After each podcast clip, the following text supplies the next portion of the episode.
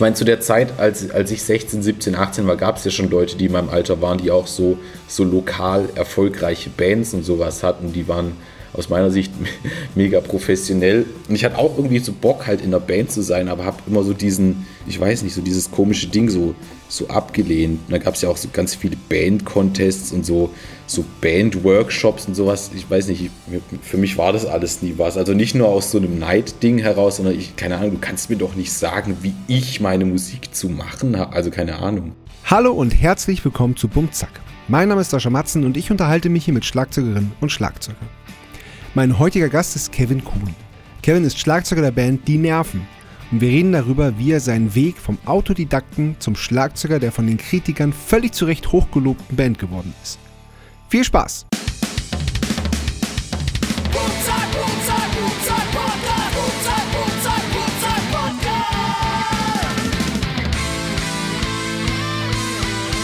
Bum Zack, der Schlagzeuger-Podcast von Sascha Matzen. Unterstützt von Tama. Moin, Kevin. Guten Abend, Sascha. ja, äh, ich grüße von Wien nach Berlin. Ja, Grüße zurück. Ich habe, ähm, wir haben schon mal einen Versuch gestartet. Ich habe äh, recherchiert, ich habe zurückrecherchiert. Es war Ende September 2022. Also es ist schon ganz schön lange her tatsächlich. Genau, vor, vor dem Album, bevor das Album die Tour gewesen ist. Genau, Genau, genau. Da habe ich mir noch aufgeschrieben, dass Jan Müller über, das, über die Platte gesagt hat, ein Meilenstein in der Geschichte dieser tollen Band. Und ich finde das irgendwie, ich finde das irgendwie, das kann man mal wieder rauskramen. Das ist ein schönes Zitat, finde ich. Also für uns auf jeden Fall ein Meilenstein, also ja. als, als Band, ja. Das ja. ist einfach ein Fakt, ja. ja, ist wirklich viel passiert. Da, da, da, kommen wir auch drauf, äh, kommen wir auch drauf zu sprechen, definitiv. Mhm. Ähm, wir sind schon gerade drauf gekommen, du, du trinkst nicht. Ich habe äh, letztes Mal auch nichts getrunken im September. Ich trinke aber heute ein Bier. Und zwar, warte, ich halte es dir mal in die Kamera. Vielleicht kannst du es ja sehen. Dein eigenes In-House-Bier. Bumzack. Mein eigenes In-House Bumzack-Bier. Das ist ja die Idee dafür, ist hier im Podcast entstanden. Und zwar wird das bespielt von Schlagzeugern. Also von mir und vom Brauer und von jedem, der Lust hat und der den weiten Weg in die kleine Brauerei auf sich nimmt. Und deswegen schmeckt es so gut. Bespielt, was heißt das in, dem, in der Bierbraukunst? In der, äh, das heißt wirklich wortwörtlich bespielt. Also in, in, der, in, der, äh, in dem Brauhaus, in der Brauerei steht ein Schlagzeug äh, von mhm. mir, das habe ich da hingestellt. Und ähm, das Bier wird in jeder, äh, in jeder Form bespielt. Also beim, beim, beim, beim Bierbrauen an sich, dann bei der Lagerung, dann bei der, äh, bei der, bei der Gärung. Es wird, wird, wird immer äh, so. Ja, da sitzt dann jemand an den Drums und bespielt es, also so wie wenn man seinen Zimmerpflanzen irgendwie Klavier genau. vorspielt oder so. Genau. Das ist ja genau. abgefahren. Genau. Ja. und deswegen schmeckt und, es so gut. Und deswegen schmeckt es so gut, auf jeden Fall. Aha, okay. Ja, weil, weil, weil der Brauer ist Hobby-Schlagzeuger und hatte, hatte in seinem Hobbykeller hat er zwei Sachen früher gemacht: Bier gebraut und Schlagzeug gespielt. Mhm. Und ähm, der hat direkt mit seinen ersten Bieren, die er da in seiner kleinen Hobbybrauerei, hat er irgendwelche super fancy Bierpreise abgesahnt. Natürlich, weil er das Bier bespielt hat in den Pausen. Okay, abgefahren. Nee, wie gesagt, ich habe ja, also ich habe nie wirklich Alkohol getrunken. Schon, weiß nicht, niemals ein Geschmack dafür entwickelt oder den Rausch genossen. Weder noch. Ja. Ja. Ja, das ist gut. Mhm. Das, das glauben mir viele nicht, aber es ist so. Ja, klar. Ähm, mhm. Klar, ich meine hier, äh, Philipp, der mein Gast von letzter Woche, hat überhaupt noch nie Alkohol getrunken. Hat einfach nie das Bedürfnis gehabt. Philipp wer? Ähm, Philipp Klinger heißt er, der spielt äh, unter anderem bei der Kinder-Heavy-Metal-Band Heavy Saurus. Heavy Saurus? Ah ja, ich habe vorher, ja. hab vorher ein Bild auf Instagram gesehen, der ist auch äh, genau. welcher Band? The New Black, genau. Ah ja, ja. genau. Cool, er hat auch noch nie getrunken. Deswegen nee, äh, ist ja gut, nie. dass er in einer kind kinderfreundlichen Band spielt. Wahrscheinlich haben die auch kein, ja, kein Bier und nichts Hartes im Backstage dann. ja, vor allem die, die Kinder Punika. sind immer so, äh, die Kinder, die Konzerte sind immer so früh zu Ende bei denen. Die, die fangen ja. halt total früh an und das ist halt so, damit die, die Kinder halt äh, zeitig ins Bett kommen, ja, äh, sind ja. die dann halt auch, auch früh vorbei. Es äh, ergibt ja Sinn. Ja, ich habe ich hab die Band leider noch, nicht, leider noch nicht gesehen. Ich würde die gerne in irgendeiner Form mal, mal live sehen. Ich würde mir das gerne Ja, die spielen, noch, die spielen noch über 100 Konzerte dieses Jahr. Also der Konzertplan von denen ist so absurd äh, Ist so, so absurd viel. Ist es in Deutschland auch immer das, das gleiche Line-Up? Ist da nicht auch äh, jemand vom Metal Hammer, Chris, Christoph Leim oder irgend so? Äh, nee, warte. Oh Gott, ich glaube schon wieder Scheiße. Irgend, ich glaube, irgendein Metal Hammer-Redakteur spielt da auch in der Band. Aber es ist ja eigentlich ein finnisches Projekt. Genau. Genau. Es ist nicht wie die Blue Man Group, dass die immer eine andere Besetzung haben und zwei Besetzungen. Es ist schon eine Band, ja. Das ist schon eine Band, genau. Es gibt, äh, es gibt, so wie ich das verstanden habe, gibt es Subs, wie man ja heutzutage sagt, falls Ja. mal einer nicht kann. Aber das, Ja. das, äh, das, das kommt wohl so, sel so selten wie möglich vor. Aber Es es haben ist ja jetzt nicht so. viele Bands ist jetzt- inzwischen. Ja, genau. Eben, genau. Ähm, genau. Aber äh, hier, wo wir gerade bei Kindern waren, ähm, du. Äh, das, ist, das Gute ist, unser letztes Gespräch ist so lange her, dass ich auch ganz viel einfach nicht mehr weiß. Ja, ich auch nicht. Aber ich glaube, da waren ein paar coole Sachen dabei. Da waren echt so zwei, drei auch. wichtige Momente. Aber naja, versuchen wir mal unser Glück heute. genau, deine Kindheit. Ich habe mir aufgeschrieben Stuttgart, aber ich meine mich zu erinnern, dass das nicht stimmt. Nee, das ist so. Also ich bin in, in Stuttgart geboren, Ah, siehst du. am 13. Februar 1989 und dann so aufgewachsen quasi auf den Fildern, wenn das irgendjemandem was sagt. Warte, dann hast du ja, wenn der Podcast rauskommt, gestern Geburtstag. Kommt er am Valentinstag raus, also ich meine Kommt, heute. kommt. Natürlich kommt deine Folge am Valentinstag raus. Wann denn Ach, sonst? so, ach sweet, ja ist, ja, ist ja fast wie so ein Geburtstagsgeschenk an mich. Das ist ja, Ja, genau. sweet. Das- okay, cool. Deswegen, ja, Happy Birthday äh, äh, nachträglich. Dankeschön. ja. ähm, ja. In Stuttgart Frage- richtig drin? Bitte? In, bist du in Stuttgart richtig drin, geboren und aufgewachsen? Nicht aufgewachsen, also ein bisschen außerhalb. Also, Ah, okay. ja. Filderstadt, Leinfelden, Echterdingen und so. Okay. Ist das, ist das eher ländlich oder ist das schon so die, noch im, richtig im Raum Stuttgart? Mm, Also, also Leinfelden, wenn man da zwei Stationen mit der S-Bahn fährt, ist man quasi schon in Stuttgart oder im Vorort, Vorort von Stuttgart, der auch schon Stuttgart heißt. Aber Filderstadt ist schon noch ein bisschen, bisschen dörf, dörflicher, ein bisschen äh, arg kirchlich auch und ja. Ah. Also Filderstadt, okay. ja. Schon ein anderes Kaliber. Aber nah genug an, Ja. der, an, der, an der Stadt immer noch. Und da ist ja auch der, der Stuttgarter Flughafen direkt. Ja. Ja und, ja, und ich meine, es gibt eine S-Bahn. Also, äh, da wo ich aufgewachsen bin, ist ein Schulbus gefahren, zweimal am Tag und sonst nichts. Ja, das, das mit der S-Bahn hat sich auch erst so, so ergeben. Irgendwie früher, als, als ich klein Okay. war, musste man auch irgendwie zwei, zwei Busse und die Straßenbahn nehmen in die Stadt. Und es war nicht so Ah, einfach. okay. Ja, Ja, okay. Und äh, hast du Geschwister eigentlich? ja ich habe eine jüngere Schwester.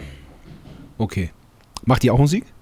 Hm, nein, nee, nicht wirklich. Die ist Okay. auch sehr musikbegeistert, aber nicht so wirklich. Ja, okay.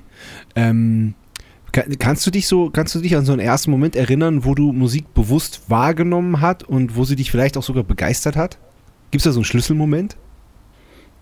Mm, oh, ja, also ähm, ich kann ja ein bisschen erzählen. Also meine Eltern waren ja sehr jung, als ich auf die Welt kam. Also meine Eltern waren so 23, 22 Jahre alt und waren halt auch so quasi unterwegs, so in dieser kleinen, ich glaube ganz so klein war die nicht, aber halt diese spät 80er äh, Heavy Metal, Hard Rock Szene, die sich da in so um die Rockfabrik Ludwigsburg so abgespielt hat. Und da gab es eine Szene und da gab es Bands und, und mein Vater hat auch äh, verschiedene Bands zu der Zeit betreut, was es sich hat Konzerte gebucht und sich um Merchandise gekümmert und Demos verschickt und war so involviert so in, in der Szene, also keine Ahnung.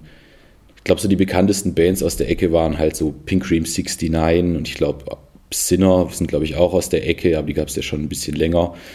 Und ja, ich meine, das war halt die Zeit, wo, wo dann so Bands, natürlich so deutsche Bands, Scorpions, Halloween und Victory und solche Sachen irgendwie dann ziemlich viel verkauft haben und in den Charts waren. Und das war, glaube ich, schon eine sehr, eine sehr spannende Zeit für eine Weile, wo man, wo man, wo viele Bands dachten, sie können echt was reißen. Also, also warum auch, also nicht zu Unrecht, aber es ging ja dann irgendwie in den darauffolgenden Jahren auch ein bisschen, ging das so ein bisschen zu Ende mit, mit dieser Form von Musik. Genau, und meine Eltern waren da so drin und ja, waren noch recht jung, als ich auf die Welt kam. Deswegen war Musik eig eigentlich wirklich immer da, permanent. Und mein, mein Vater hat auch zu der Zeit, wo ich geboren bin, auch, auch war, eine, war relativ früh dran, so auf CD umzuswitchen. Zum Beispiel, ich kenne wirklich Schallplatten eigentlich fast nur von meiner Oma. Also wir hatten. Ach, äh, krass, okay. Also und deswegen denke ich, dass meine erste Musikerinnerung tatsächlich ist, dass ich das Album Destroyer von Kiss, ich bin mir ziemlich sicher, dass ich das noch auf Vinyl gehört habe. Also muss es sehr, sehr früh gewesen sein, weil ich kann mich sonst nicht mehr an wirklich an Schallplatten, die bei uns zu Hause rumlagen, so richtig erinnern. Also vielleicht noch ein paar LP-Hüllen, die so als Deko noch rumlagen. Aber wir hatten eigentlich immer CDs, soweit ich zurückdenken kann. Aber Destroyer von Kiss habe ich auf Schallplatte gehört. Und es war ja. dieser Moment bei diesem ähm, also überhaupt mal, wie das Cover aussah. Also da muss ich echt sagen, da war ich wirklich sehr jung, da war ich eigentlich fast noch ein Baby. Also ich muss wahrscheinlich zwei oder so gewesen sein, wenn ich das so versuchen würde zu datieren.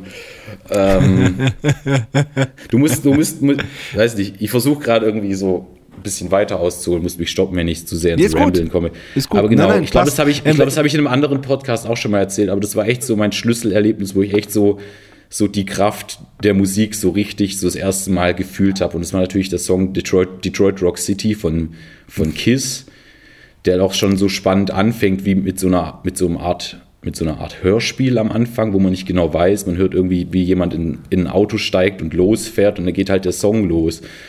Und ja, also ich kriege heute auch immer noch Gänsehaut, wenn ich so die, äh, ich weiß nicht, du kennst den Song wahrscheinlich? Detroit ja, na klar, City? natürlich. Ja, einfach dieses orchestral anmutende Gitarrensolo, dieses mm, mm, mm, wie sich das aufbaut und dann wieder die, die Rhythmusgitarren reinbrechen auf dieses Bam Bam, das war einfach ja. so ein krasses Erlebnis und dann auch dieser und mein Vater hat dann so ein Ding gemacht und wir haben dann so fast so ein Spiel gespielt damit. Dieser Song hat ja so, so ein, quasi so, der bricht ab plötzlich, also hat so ein Fake-Ending und dann kommt dieser, dieser Drumroll, dieser ja. Dieser Drumroll. Und dann kommt der Song wieder rein. Und dann haben wir immer die ja. Nadel zurückgemacht. Und dann war es so, ist der Song jetzt richtig vorbei oder kommt jetzt nochmal das Fake-Ending? Und am Ende des Songs ist natürlich dieser Autounfall, dieser brachial ja. Und dann haben wir ja. so ein Spiel gespielt. Also so, irgendjemand von uns beiden setzt die Nadel auf und dann muss man raten, kommt jetzt der Autounfall oder ist der Song jetzt wirklich zu Ende? Ich weiß nicht. Ach, geil. so, und das wäre, ja dann meine, ja, und solche Sachen. Also es lief eigentlich wirklich immer Musik. Also mein, mein Vater, also mein Vater hat viel verschiedene Musik gehört, auch, auch viel Pop und war auch ein richtig großer Eurovision-Fan, aber schon so Ach, Hardrock geil. und Heavy Metal der 70er und 80er war schon, also so, so hat man mit der Mutter, habe ich mit der Muttermilch so aufgesogen. Also mein, ja. mein Vater mochte so ganz gern, also seine Lieblingsbands waren halt Judas Priest, Iron Maiden, Queensreich ist er Riesenfan von gewesen, solche Sachen. Mhm äh, Kiss, weil er halt, glaube ich, als selber als Teenager halt Kiss auch mochte. Meine, meine Mutter mochte so Sachen wie Bon Jovi, Whitesnake, ähm, solche Sachen. Genau. Und aber, aber dein Vater war, war klarer Musikkonsument und hatte nie, oder beziehungsweise auch dann äh, Unterstützer und äh, Herausbringer, aber hatte nie Ambitionen, selber Musik zu machen, oder wie? Der hat mir einmal eine, eine, Story erzählt, dass er irgendwann mal so, als er noch auf der Schule gewesen ist, bei irgendwelchen, bei einer Band vorgesungen hat und dann ausgelacht Ach, wurde. Geil. Ja. Nein, oh, ist das gemein. Ja. Oh. Mein Vater hat quasi immer im Badezimmer unter der Dusche gesungen und eigentlich auch jetzt gar nicht so arg schlecht, aber er hat sich, glaube ich, nicht getraut, vor Leuten zu singen. Das ist auch eine witzige Anekdote. Ähm, mein Vater hat sich mal Gott, wenn der, wenn der hört, äh, was ich über ihn erzähle. Mein Vater hat sich mal beworben. so, da gab es mal so eine Sendung, die hieß die Soundmix Show. Das war eigentlich wie die Mini-Playback-Show, auch so ein Ende-Moll-Format. Nur, dass halt die teilnehmenden Leute da äh, live gesungen haben. Aber man ist so als ein anderer Popstar aufgetreten und er hat sich als Barry Manilow mit Mandy beworben. Ich weiß nicht, ob du die Sendung, da gibt es Clips auf YouTube halt wirklich, da hat, äh, ich glaube, ja, da hat in einem Jahr eine Celine Dion gewonnen und am, im nächsten Jahr eine Alanis Morissette und so weiter. Ah, okay. Ja, das war dann, ja, okay. wie gesagt, so eine Mini-Playback-Show für Erwachsene. Aber ja. ich schweife ab, ja genau, aber wie gesagt, und meine, die ganzen, die ganzen Freunde von meinen Eltern waren dann ja auch quasi dieser Hardrock- und Heavy-Metal-Subkultur zugehörig. Ja. Und deswegen waren halt auch bei uns zu Hause halt ja sehr gut frisierte Männer in, in, in Lederhosen und so da gesessen und das war halt normal für mich so. Ähm, Ja. Ich war, war auch Und war das, war, das für, war das für den Ort, wo du aufgewachsen bist, auch normal? Weil du meintest, das ist ja christlich da. Äh, Nee, nee, also ja, also da, da habe ich noch in Leinfelden gewohnt, aber ich meine, diese ganzen, Okay. diese ganzen Heavy-Leute waren eh überall verstreut. Also es war jetzt nicht so, Ja. dass jetzt in, in unserer Nachbarschaft es irgendwie so krass prägnant war. Da waren okay. die ganzen Leute waren verstreut über Ja. Esslingen bis, bis in den Rems-Murr-Kreis und so weiter. Ja. Alles klar, verstehe. Ja, Ja. Ja. okay, Und genau. wann- wann und, kam und dann die- war ich auch im, dann Genau. war ich auch im Proberaum äh, mit, mit ein paar Ah. Bands. Zum Beispiel, also zum Beispiel, ich weiß, wahrscheinlich kennt diese Bands niemand mehr, aber ich war im Proberaum mit einer Band, die hieß Letter X. Da habe ich auch auf meinem Instagram letztens so einen ganz kurzen Clip von gepostet. Die ein paar Alben veröffentlicht. Ich war bei einer Band im Proberaum, die hießen Glenmore. Als ich wirklich ganz klein war, so zwei, drei, vier Jahre alt. Ach, lustig. Ja, mit Erdnussflips in den Ohren. Irgend, irgendjemand hat mir mal Nein. Erdnussflips in die Ohren gesteckt, weil es gab keine Oropax. ja, Geil. genau. Und dann habe ich auch zu der Zeit, ähm, weiß nicht, ich, ich schwafel so rum, du, du musst mir schon auch ein paar Fragen Ja, ja, stellen. nein, super. Ja, nee, ich überlege gerade nur, wie ich, wie ich das so, so linear alles so erzähle. Ähm, ja, dann haben mir meine Eltern halt auch so Spielzeuggitarren gekauft und, und ich habe eigentlich, wenn man so will, angefangen Schlagzeug zu spielen, in Anführungsstrichen, an meinem zweiten oder dritten Geburtstag. Ich weiß nicht, da gibt es ein Foto von mir und ich habe so ein Bontempi Disney Mickey Maus Schlagzeug, so Ja, ein kleines geil. blaues Ja, Plastikding oder. Die gibt's ja keine heute Ahnung. noch. Hä? Gibt es die heute noch so? Ja, ja. Ich habe letztens Ja, ja, mal geguckt, ob, ob die so noch hergestellt werden. Da gab es ja irgendwie von, eben von, von der Firma Bontempi so eine ganze Disney-Band-Kollektion. Ja. Da hatte ich auch so eine blaue Strat-Kopie und es gab auch Keyboards, Harmonikas, also wirklich so, so Kinderspielzeug, so eine ganze Serie. alles. Und da habe ich. Genau, und dann habe ich mein erstes äh, Bontempi Disney-Schlagzeug bekommen. Damit saß ich dann im, im Wohnzimmer und habe dann halt Konzerte gespielt für meine Eltern und irgendwelche Leute, die uns besucht haben.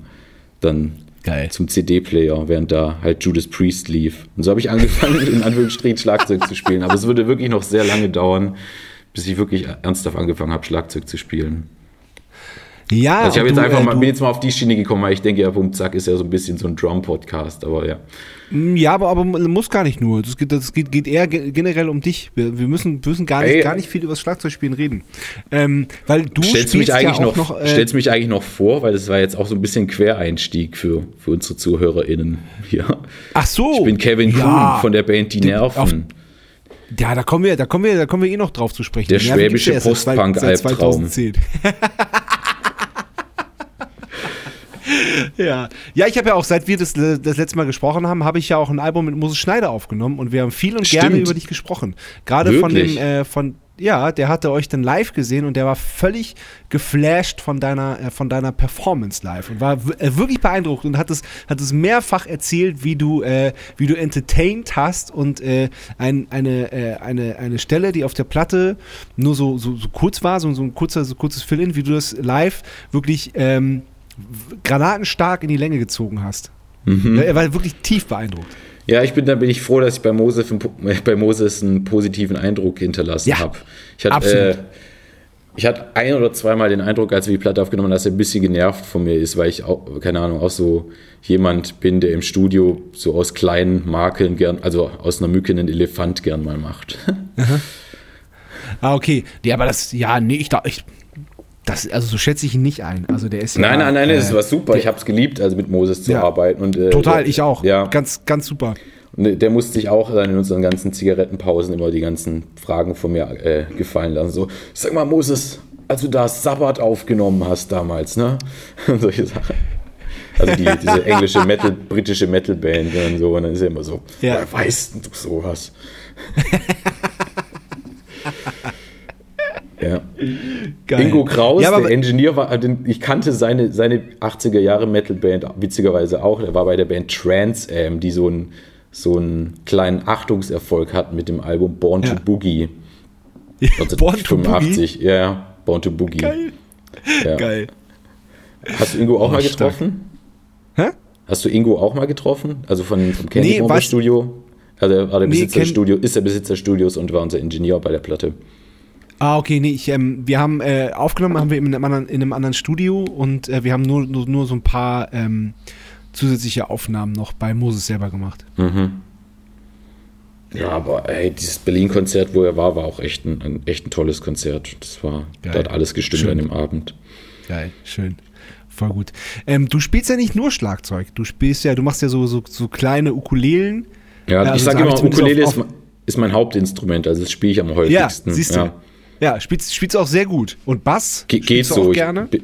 ja, ja, ich äh, spiele sehr, sehr gerne Bass. Ich spiele auch, also ich war eigentlich auch in allen Bands, bevor fast allen Bands, bevor ich bei den Nerven eingestiegen bin, meistens der Gitarrist auch. Wo ich nicht so ein Ach. toller Gitarrist bin. Also ich bin kompetent, aber ich habe nicht so, so ein besonderes Flair wie manche andere, Ja. die, die Gitarre spielen. Ja, Ja, wie, wie, wie, wie, wie, wie, kam das, das Gitarre spielen? Weil du hast, du sagst das dass kam- du mit zwei oder drei das Schlagzeug bekommen hast und Ja, genau. Nee, also ich habe genau, ich habe das Schlagzeug bekommen. Ich hatte dann auch eine kurze Zeit äh, so ein richtiges, in Anführungsstrichen, Kinderschlagzeug. Also eins äh, von so einer Firma, die hieß The Duke oder, oder die Serie hieß so. Ich weiß es nicht mehr ganz genau, aber auch so ein kleines zwei-, dreiteiliges Kit. Aber das habe ich, glaube ich, das ist irgendwann sch- verschwunden und mir wurde hinterher immer erzählt, ich hätte es kaputt geschlagen. Aber ich bin mir nicht sicher, ob das stimmt. ja. Und Genau, ein paar Jahre später, als ich dann schon in der ersten Klasse war, bin ich auch mal eine kurze Zeit lang in Gitarrenunterricht gegangen. Aber da hatte ich echt überhaupt keine, keinen Ehrgeiz dafür. Muss ich leider zugeben. okay, was also ich war habe das schon für gebrannt War, für... war, das, bitte? Was? War, das, war das so Akustikgitarre, wo man dann so äh, Ja. als Kind einzelne Seiten zupfen muss? Sowas? Ja, ja, ja, ja. Oh Gott, ja, furchtbar. Ich glaube, ich habe es so geschafft, mich so ganz, ganz erbärmlich so durch irgend sowas wie so... Äh, das Wandern war das, wie heißt der Song? Das Wandern war des Jägers Lust oder irgend Das, Wandern ist des Müllers Lust. Das, solche, Sachen, solche Sachen. Sag wo, sind, sag, wo sind die Vögel hin? So, so ganz, ganz erbärmlich gezupft. So weit bin ich gekommen. Da ich mit so, einem- da war ich mit so einem anderen Jungen auch äh, im Gitarrenunterricht. Der, der war riesen ACDC-Fan und der war so sieben und ich war so richtig, richtig beeindruckt, dass er halt so auch so auch ein bisschen eher schlecht als recht, aber dass es halt irgendwie klang, als würde er ACDC-Riffs können. Das hat mich sehr, sehr tief Geil. beeindruckt damals. Oh ja, das glaube ich. Das ist stark. Ja, ja. Das ist sehr gut. Sowieso, ich finde sowieso geil, was ACDC, wie, wie, was das für eine Wirkung auf Kinder hat. Weil Kinder, die so, die so, so ansatzweise Musik oder, oder härtere Musik verstehen, Mhm. da, da, da hat ACDC so einen Sog und so einen Zauber. Find, das finde ich echt abgefahren. Oder? Ich bin eigentlich, also ich bin nie so richtig 100% ACDC-Fan geworden, aber als ich so ganz klein war, wie ich es vorher erzählt habe, äh, mochte ich ACDC auch schon. Ich habe auch, glaube ich, das ACDC-Logo ein paar Mal so hingekritzelt irgendwo. Ja, aber klar. Ich, aber, aber, so richtig die Band habe hab ich nie so, bin ich nie so dahinter Okay. gekommen. Also es, ich habe schon Wertschätzung dafür, aber ich, ich habe zum Beispiel wirklich nur die Back in Black auf CD und das, das reicht mir auch. Ich mochte die Videos Ja. sehr gern, deswegen fand ich ACDC cool halt, weil weil Angus so, so drollig aussah in der Ja. Schuluniform. Ja. Und die Videos sind ja auch sau witzig, also das Let There Be Rock Video. Also das war Ja. irgendwie auch mein, mein größter und prägnantester Zugang zu Musik, noch mehr als jetzt eigentlich die CD-Sammlung von meinem Vater waren.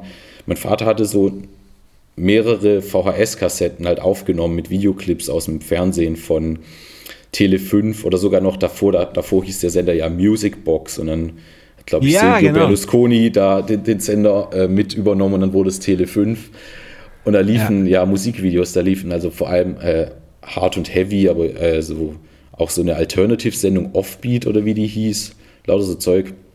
Mein Vater hat halt ganz viel hauptsächlich von Hard und Heavy aufgenommen. Da waren halt auch die ACDC-Videoclips. Und Let There Be Rock war eins meiner Lieblingsvideos früher mit Bon Scott, wie er also als Prediger in der, Kir äh, in der Kirche steht und die Band einfach sechs Minuten das ätzendste Riff der Welt irgendwie vor sich hin blättert. Also ich meine das gut, also im positiven Sinne, aber Ja, ja. halt, der Song Ja, ist halt nur Also das war Punk, bevor ich wusste, was Punk ist für mich. Ja. Dieser. Song. Meine Eltern haben auch immer gesagt, die können nicht spielen, die schrubben nur. Toll. Eddie Van Oh, super. Halen, der kann spielen, aber der Angus, der schrubbt nur. Das ist so witzig, weil meine- Eltern so, so mit so vielen Musikern äh, rumgehangen sind und, äh, und äh, solche Leute sind halt auch so mega opinionated natürlich, also gerade in dem Hard- und Heavy-Sektor. Das ist halt die Kategorie Mensch, die halt beim Konzert in der Ecke steht und halt guckt, ob sich jemand verspielt oder auf, weiß ich, auf die Tapping-Technik guckt. Das war so das Mindset damals. Ja. Das ist natürlich Boah, für mich echt auch stark. total demotivierend. Also wenn mein Gitarrenlehrer mir einfach mal gezeigt hätte, wie einfach es ist, irgendwie sich durch einen Ramones-Song zu mogeln oder, oder sogar Ja, Breaking ja. the Law von Judas Priest, wie einfach man das spielen kann. Also auch ohne Ja. Grundlagen wäre ich, glaube ich, da eher am Ball geblieben. Aber es war schon, ich habe schon die klassische, das klassische Ding da gemacht, in Anführungsstrichen. Ja, ja. Ja, ja. Ja. Ja, ich finde es ähm, ich find's abgefahren, wie, ähm, wie wichtig äh, oder wie, wie, wie, wie schl schlecht Musikschule sein kann. Mhm. Also äh, ich habe da, ich hab da auch bei, bei, bei, bei meinen Kindern oder bei, bei einem meiner Kinder, Ja. habe ich auch echt das lebende Beispiel. Ähm, wollte unbedingt Klavier spielen, hat aber echt so Pech gehabt mit der Klavierlehrerin. Die war, ich habe auch versucht, mit der zu reden und so, aber das, die war, das ist, das war wirklich so, die hat diesen Job einfach schon zu lange gemacht und war so Bach, Bach, Bach, Bach, Bach, immer nur Bach, die ganze Zeit Bach. Und das irgendwie. Und dann, und dann setzte mal so, so, so, so ein achtjähriges Kind hin, was halt in einem musikalisch völlig offenen Haushalt, wo halt die Beats laufen und Judas Priest und Slayer und und, äh, und, äh, und keine Ahnung. Und äh, das, das geht nicht gut auf Dauer. Ja, das ist vielleicht wirklich was, was man vermitteln kann, halt so diese, diese Nahbarkeit von Musik. Deswegen war ich ja, glaube ich, auch, ich glaube, das habe ich beim letzten Mal schon erzählt, so hat mich so das Schlagzeugspielen so äh, am ehesten angezogen, weil es halt am, am greifbarsten war. Ich hoffe, das macht Sinn, wenn ich das jetzt erzähle, aber wenn ich ja dann halt so im, im Wohnzimmer saß und halt dann so zur CD mitgetappt habe und dann halt auch irgendwie so das Prinzip verstanden habe, wenn ich das mache, ist, da kommt ein Bumm, da kommt ein Chuck, da kommt ein Ja. Tss und dann das so sich so zusammensetzen. Das war einfach schon so, das war halt wie wie es sein sollte oder keiner dachte Ja. zumindest. Das war halt schon greifbarer anstatt irgendwie okay dieser Griff jetzt, aber warum klingt es nicht wie Yeah. Lady in Black von Uriah Heep Ja. oder welcher Song auch immer da jetzt in dem Songbook steht und so. Ja. Ja. Und ähm, äh, äh, wann hattest du einen Schlagzeugunterricht? Ich hatte bis heute kein einzig, also ich hatte keinen Schlagzeugunterricht. Also ich hatte, ich war im Kindergarten für eine Weile in der musikalischen Früherziehung mit äh, Klanghölzern und so im Kreis tanzen und stampfen und sowas auf die zwei und auf Ja. die vier. Dann halt, wenn es hochkommt, ein paar Monate Gitarrenunterricht. Das ist die, die einzige formale Musikausbildung, die ich ja bis heute hatte. Ja. Ich habe einmal zehn Ja. Minuten in so ein Mike Portnoy-Video reingeguckt und jetzt sollte ein Scherz sein. Achso. Ja. Das ist meine, das ist meine. Musikausbildung. Oh, stark. Ah, ja, sehr gut. Sorry, ich auf Progressive der Leitung Rhythm for the Progressive Player. Mein, Ja, mein nee, Favorite nie ist, Schlagzeugunterricht gehabt. ah, okay. Ah, Mein Favorite ah, ist, eine Lektion, die ich bekommen habe, also viel, viel später, als ich so meine allerersten Bands hatte, so mit, mit 17, 18, habe ich eine Zeit lang, Ja. also da hatte ich mal eine Band mit einer Drummerin, die zu, der Zeit, die zu dem Zeitpunkt etwa ein Jahr Schlagzeugunterricht hatte. Und ich habe mich dann manchmal auch aus Jux ans Schlagzeug gesetzt. Und die hat dann so gemeint, ja, spielt ja okay, aber du hältst die Sticks falsch. Und sie hat mir dann gezeigt, wie man die Sticks richtig hält, weil ich halt auch immer so wirklich so mit den ganzen Fäusten halt die Ja. Sticks halt gehalten habe. Wohl Ja. auch nicht. Also jetzt an einem richtigen Kit. Ja. ja. Nee, ähm, Okay. genau, ich hatte und, dann äh, und, und, und, und, und, warte, warte. Hat dir das was gebracht, was, was, was sie dir gezeigt hat? Hast du das umgesetzt? auf jeden Fall, oder, ja, ja, oder? auf jeden Fall. Ja? Ja. Das war auch dann, Cool. kurz darauf habe ich dann angefangen, auch so in Anführungsstrichen ernsthaft zu spielen. Ah, okay, alles klar. Nee, also wie gesagt, ich hatte dann ähm, so die ganze Grundschulzeit über halt meine Akustikgitarre, die dann irgendwann nur noch drei Seiten hatte. Auf der habe ich dann trotzdem immer irgendwie rumgeklimpert und so auf der Ja. auch so Bass gespielt, in Anführungsstrichen, mit, mit einem Finger. Die war halt Ja. irgendwie gestimmt. Ich habe halt gemerkt, wenn ich irgendwie so rauf und runter slide, kann ich da zu irgendeinem Beatles-Lied mitspielen. Aber so mega primitiv, aber super primitiv. Ja. Und dann, keine Ahnung, auch in meinem, meinem. Kinderzimmer immer auf, auf Stühlen sehr viel rumgetrommelt zu Musik. Ja. Und ja, so, so, so ist eigentlich mein, also ich habe früher mal Leuten erzählt, dass ich Schlagzeug spiele, aber ich saß bis ich 18 war vielleicht zweimal an einem richtigen Kit, so richtig. Aha. Oder ja, ungefähr so. Ja, krass. Die ganze Zeit Musik gehört und halt dazu mitgespielt ja. und ja. ja. Das habe ich dir auch, glaube ich, beim letzten Mal erzählt, dass das, das, das, so würde ich meinen Stil beschreiben, dass ich halt sehr immer, wie, wie ich spiele, halt sehr abhängig mache, auf welche Oberfläche ich hau. Also je nachdem, wie eine Oberfläche klingt, weil ich halt sehr viel, was ich auf, wie, auf so einen Gummiball wie dem hier neben mir rumgetrommelt habe, halt macht ja auch einen fetten Sound oder auf Tischen und auf Stühlen und halt immer halt anders äh, die Sachen geschlagen, um halt einen gewissen ja. Sound rauszukriegen. Und deswegen, ja. weiß nicht, mir sagt man oft, egal in welchem Kit ich sitze, es klingt immer, immer gleich. Also egal wie, wie durch das Kit ist oder wie durch die Fälle sind. Ja. Ja, ich glaube, du hast wie? mir dann mal erzählt, darüber musste ich oft nachdenken, dass das sowas ist, was so ein, so ein herkömmlicher, so eine herkömmliche Schlagzeuglehrerin oder so ähm, austreiben würde als erstes, als sie das, dass man ja. immer gleichmäßig schlägt. Und das ist halt, ja. ich bin das absolute Gegenteil davon. Und das ist ja. so das Ding. Also ich habe da, ja. also ich spiele sehr intuitiv, würde ich behaupten. Also, aber ich habe absolut ja, nie technische Grundlagen gelernt, also never. Ja. Und wie, wie, wie ist das dann? Äh, ähm, wie, wie ist dein Stimmverhalten quasi und wie, wie wichtig sind dir, äh, ist, ist, dir die Hardware und die Fälle und die und die und die Becken und so, wie, wie wichtig ist das? Weil ähm, es, es, es, gibt, also es gibt so, wenn man das ganz, ganz grob sortiert, gibt es zwei Arten von Schlagzeugern. Mhm. Es gibt die, die an ein Schlagzeug kommen, sich hinsetzen und erstmal zocken und erstmal probieren und gucken so ein bisschen, sich das hinruckeln und dann halt so spielen, so gut es geht. Und dann gibt es die, die immer den Kofferraum voll haben, die dann erstmal ihre eigene Fußmaschine bringen, die dann ihren, ihre eigene Snare hinbringen, bevor sie überhaupt irgendwas anfangen zu spielen, stimmen sie die Snare, dann stellen sie alles um, dann wird das Becken nochmal dahin geschraubt. Bevor sie einen Ton spielen, dauert, dauert es mal eine halbe Stunde, bis irgendwie das, das Setup und dann äh, können, sie, können sie langsam mal anfangen zu spielen. Ähm, du, du gehörst eher so wie ich zur ersten Kategorie, oder? Ich glaube, das, das kommt echt darauf an, äh, äh, für welchen Zweck ich spiele und so. Ja. Also, ich würde sagen, ich bin vielleicht so, so irgendwo dazwischen sogar. Also, okay. wenn es jetzt so weit war, wenn wir jetzt mit den Nerven irgendwo spielen und ich habe so ein Rental-Kit, dann stelle ich wirklich auch alles um und, und stimme auch die, die Snare, dass die einigermaßen, also wenn es jetzt nicht meine eigene sein sollte, dann nehme ich mir schon die Zeit. Und ich reg mich dann auch auf, wenn irgendwas nicht passt, aber ich bin da nicht so, so penibel. Mein Stimmverhalten ist eigentlich auch bei den Nerven inzwischen eigentlich auch alles so hoch und so offen, wie es nur geht, einfach. Mhm. Wegen der Lautstärke. wenn ich für andere Sachen spiele, dämpfe ich schon noch mehr ab. Ja, okay. Ja, ich, ich sage immer, ich ja. bin flexibel. Ich bin flexibel. Ja. Ähm, wann und, äh, und wie hattest du deine erste Band? Hm, oh, ich, ich, hatte ja so einen Haufen so Kinderzimmer-Kassetten-Bands. Hm. Oh.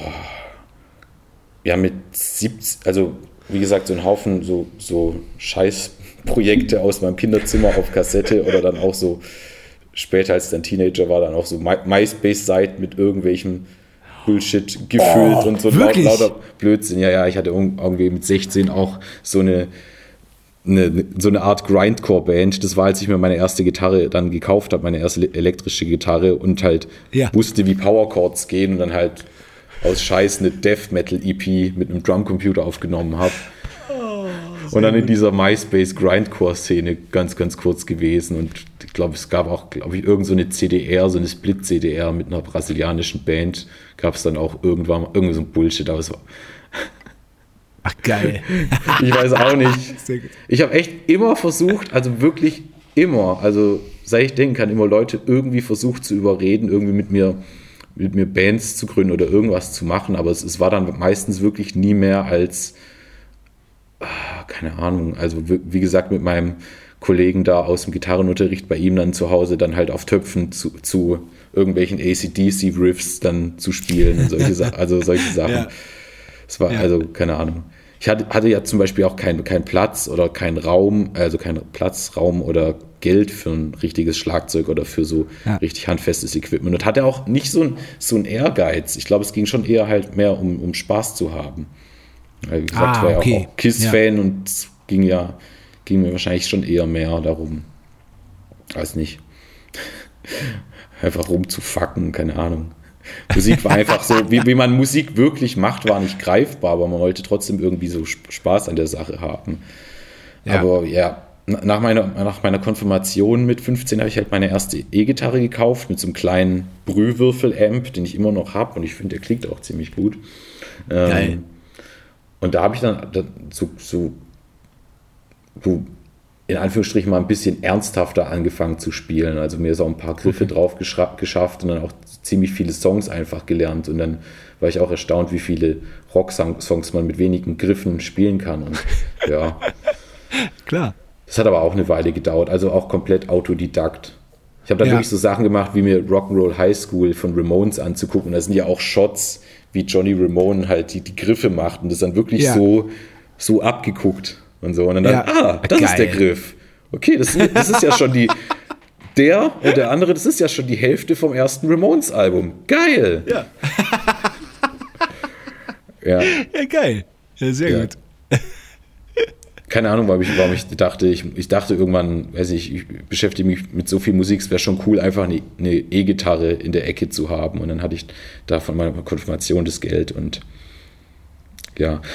Oh, ich hole übelst was aus. Aber sagen wir mal so, mit, mit, acht, mit 17, 18 bin ich dann das erste Mal in einen richtigen Proberaum im Jugendhaus in Filderstadt gegangen.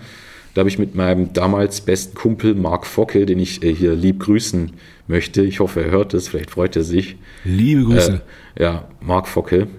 Ähm, mit dem hatte ich dann so zwei Jahre hatten wir den Proberaum und haben auch alle möglichen Leute durchprobiert. Also wirklich auch Ah, so, okay. so dann in, in so Bars und Clubs äh, so Zettel aufgehangen mit einer Telefonnummer Geil. und so das, das klassische Ding. Und auch, ach Gott, so viele Leute, die dann irgendwie uns besucht haben, einmal mit uns gespielt haben, sich dann nie wieder gemeldet haben. Und eigentlich so me- meine ganze Zeit, so zwischen 17 und 21 war genau das. Ich war da bestimmt in 30 Inkarnationen, Formationen, wie man es nennen will, Bands oder habe mit, mit Leuten gejammt. Also, und ja, Aber dann, aber dann eher als Gitarrist als, äh, als, als eigentlich immer als Gitarrist und Okay. me me meistens waren die äh, waren dann schon ein anderer Gitarrist äh, oder Gitarristin in der Band, die eh besser spielen konnten als ich, deswegen war ich dann auch oft der Bassist. Aber nie an den Ah, Drums. okay. Nie an Okay. den Drums, nee. Okay. Genau, meine und wie erste und wann kam, Meine erste Sag mal, richtige so- Band habe ich dann mit, mit 19 so richtig gehabt. Also ich habe mit meinem Kumpel Mark Ja. Focke sind wir auch ein, zwei Mal dann aufgetreten als Duo, einfach weil wir keinen Ja. Bock mehr hatten, auf andere Leute zu warten, also White Stripes mäßig. er an den Drums, Geil. obwohl er auch nicht, also mit, mit einer Sta Standtom, Snare und einer Crash, und einem Crash, also ein bisschen Velvet Underground mäßig, nicht nur mit meine Geil. drei, mein, meine drei Ramones-Akkorde halt dazu. Das Ja. haben wir eine Weile gemacht Ja. und genau. Und dann hatte ich später eine Band. Ich, ich möchte den Namen nicht sagen, obwohl es eigentlich eine ganz gute Band ist, aber da gibt es, glaube ich, noch Live-Videos. Da bin ich 19 und das ist mir ziemlich peinlich leider.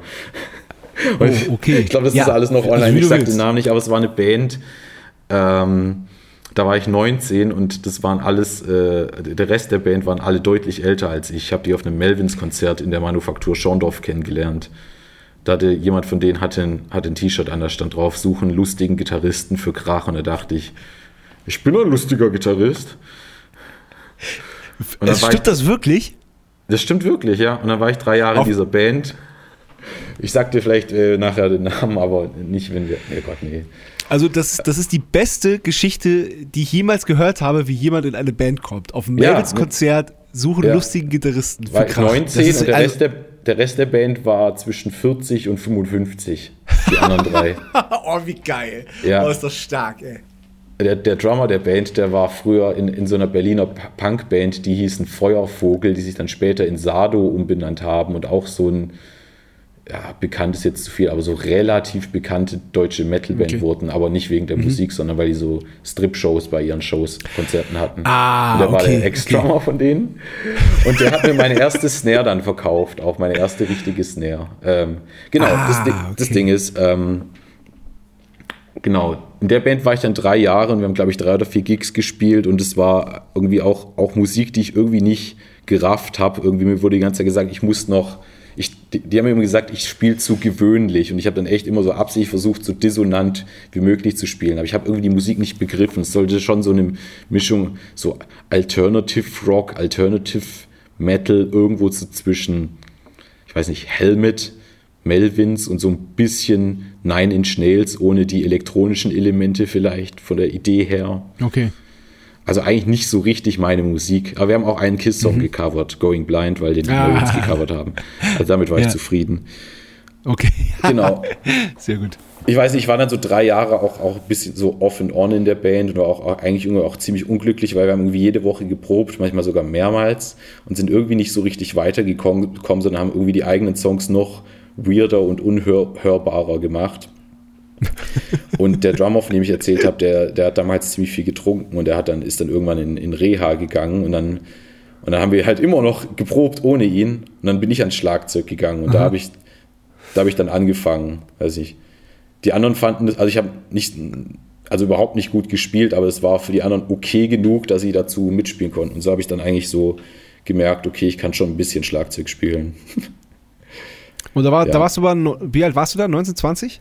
Also als ich bei der Band eingestiegen bin, 19 und das, was jetzt ja so 2021 erst. Also so mit 2021 okay. habe ich wirklich so Stöcke in die Hand genommen und wirklich mich mal. Ich weiß auch noch, wie, wie ich am Anfang, am Anfang wirklich noch so dieses Ding gemacht, was so viele so, so auf diesen ganzen Punkplatten, die Leute, die da Drums gespielt haben aus den 70ern, die so, kennst du das, wenn man so schnell spielt, aber man die ganze Zeit äh, die Viertel mit der, mit der Kick so durchtritt. Weißt du, so, du, du, du, so habe ich am Anfang noch gespielt. Das musste ich mir echt auf, austreiben. Also ja. das war schwierig. Ja. Äh, und danach, danach stand mir alle Möglichkeiten offen. Also als der Knoten geplatzt ist, halt wirklich so den Gustav sauber zu spielen und nicht alle vier auf der Bassdrum mitzutappen, das war der Durchbruch. Was heißt den Gustav sauber zu spielen? Der Gustav ist ja Gustav, Gus, Gustav. Kannte ich nicht. Wusste nee. ich nicht. Der Beat nee. von Living After Midnight von, von Judas ja, Priest. Ja.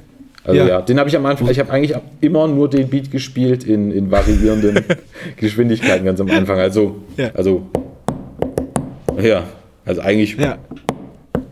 Und halt, wenn man es schneller macht, ist es Ramones. Ja, genau. Das, war mein, das war mein Einstieg so. Das konnte ich gut genug halten. Ja, aber wie gesagt, zu der Zeit habe ich auch noch mit Haufen Leuten versucht, irgend, irgendwas zu starten, aber es, es, es, es ja. nicht, hat nicht so gefruchtet. Und dann, ähm, ja. Und meine erste richtige Band, die dann so, so richtig, also ernsthaft wird jetzt auch noch übertrieben, aber es war auch noch ein sehr, sehr primitives Band-Outfit. So zu der Zeit, als ich halt bei dieser Band mit den, mit den Typen da war, ähm, äh, können wir kurz pausieren? Ich will mir noch mal eine Cola holen. Ja, auf jeden Fall. Dann, äh, dann vielleicht kannst du noch mal was über dein Bier erzählen, dann musst du nicht schneiden. Oder vielleicht irgendwelche Updates. Nein, ich, ich, ich, ich gehe da schnell auf Klo, ich bin auch gleich wieder da. Super, okay, bis gleich. Bis gleich.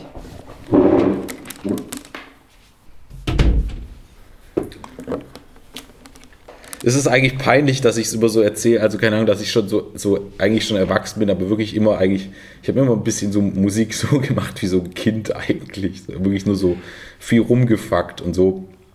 Ich meine, zu der Zeit, als, als ich 16, 17, 18 war, gab es ja schon Leute, die in meinem Alter waren, die auch so, so lokal erfolgreiche Bands und sowas hatten. Die waren aus meiner Sicht mega professionell. Und ich hatte auch irgendwie so Bock, halt in der Band zu sein, aber habe immer so diesen, dieses, ich weiß nicht, so dieses komische Ding so, so abgelehnt. Und da gab es ja auch so ganz viele Band-Contests und so, so ja. Band-Workshops und sowas. Ich weiß nicht, ich, keine Ahnung für mich war das alles nie was. Also nicht nur aus so einem Neid-Ding heraus, sondern ich, keine Ahnung, du kannst mir doch nicht sagen, wie ich meine Musik zu machen habe. Also keine Ahnung.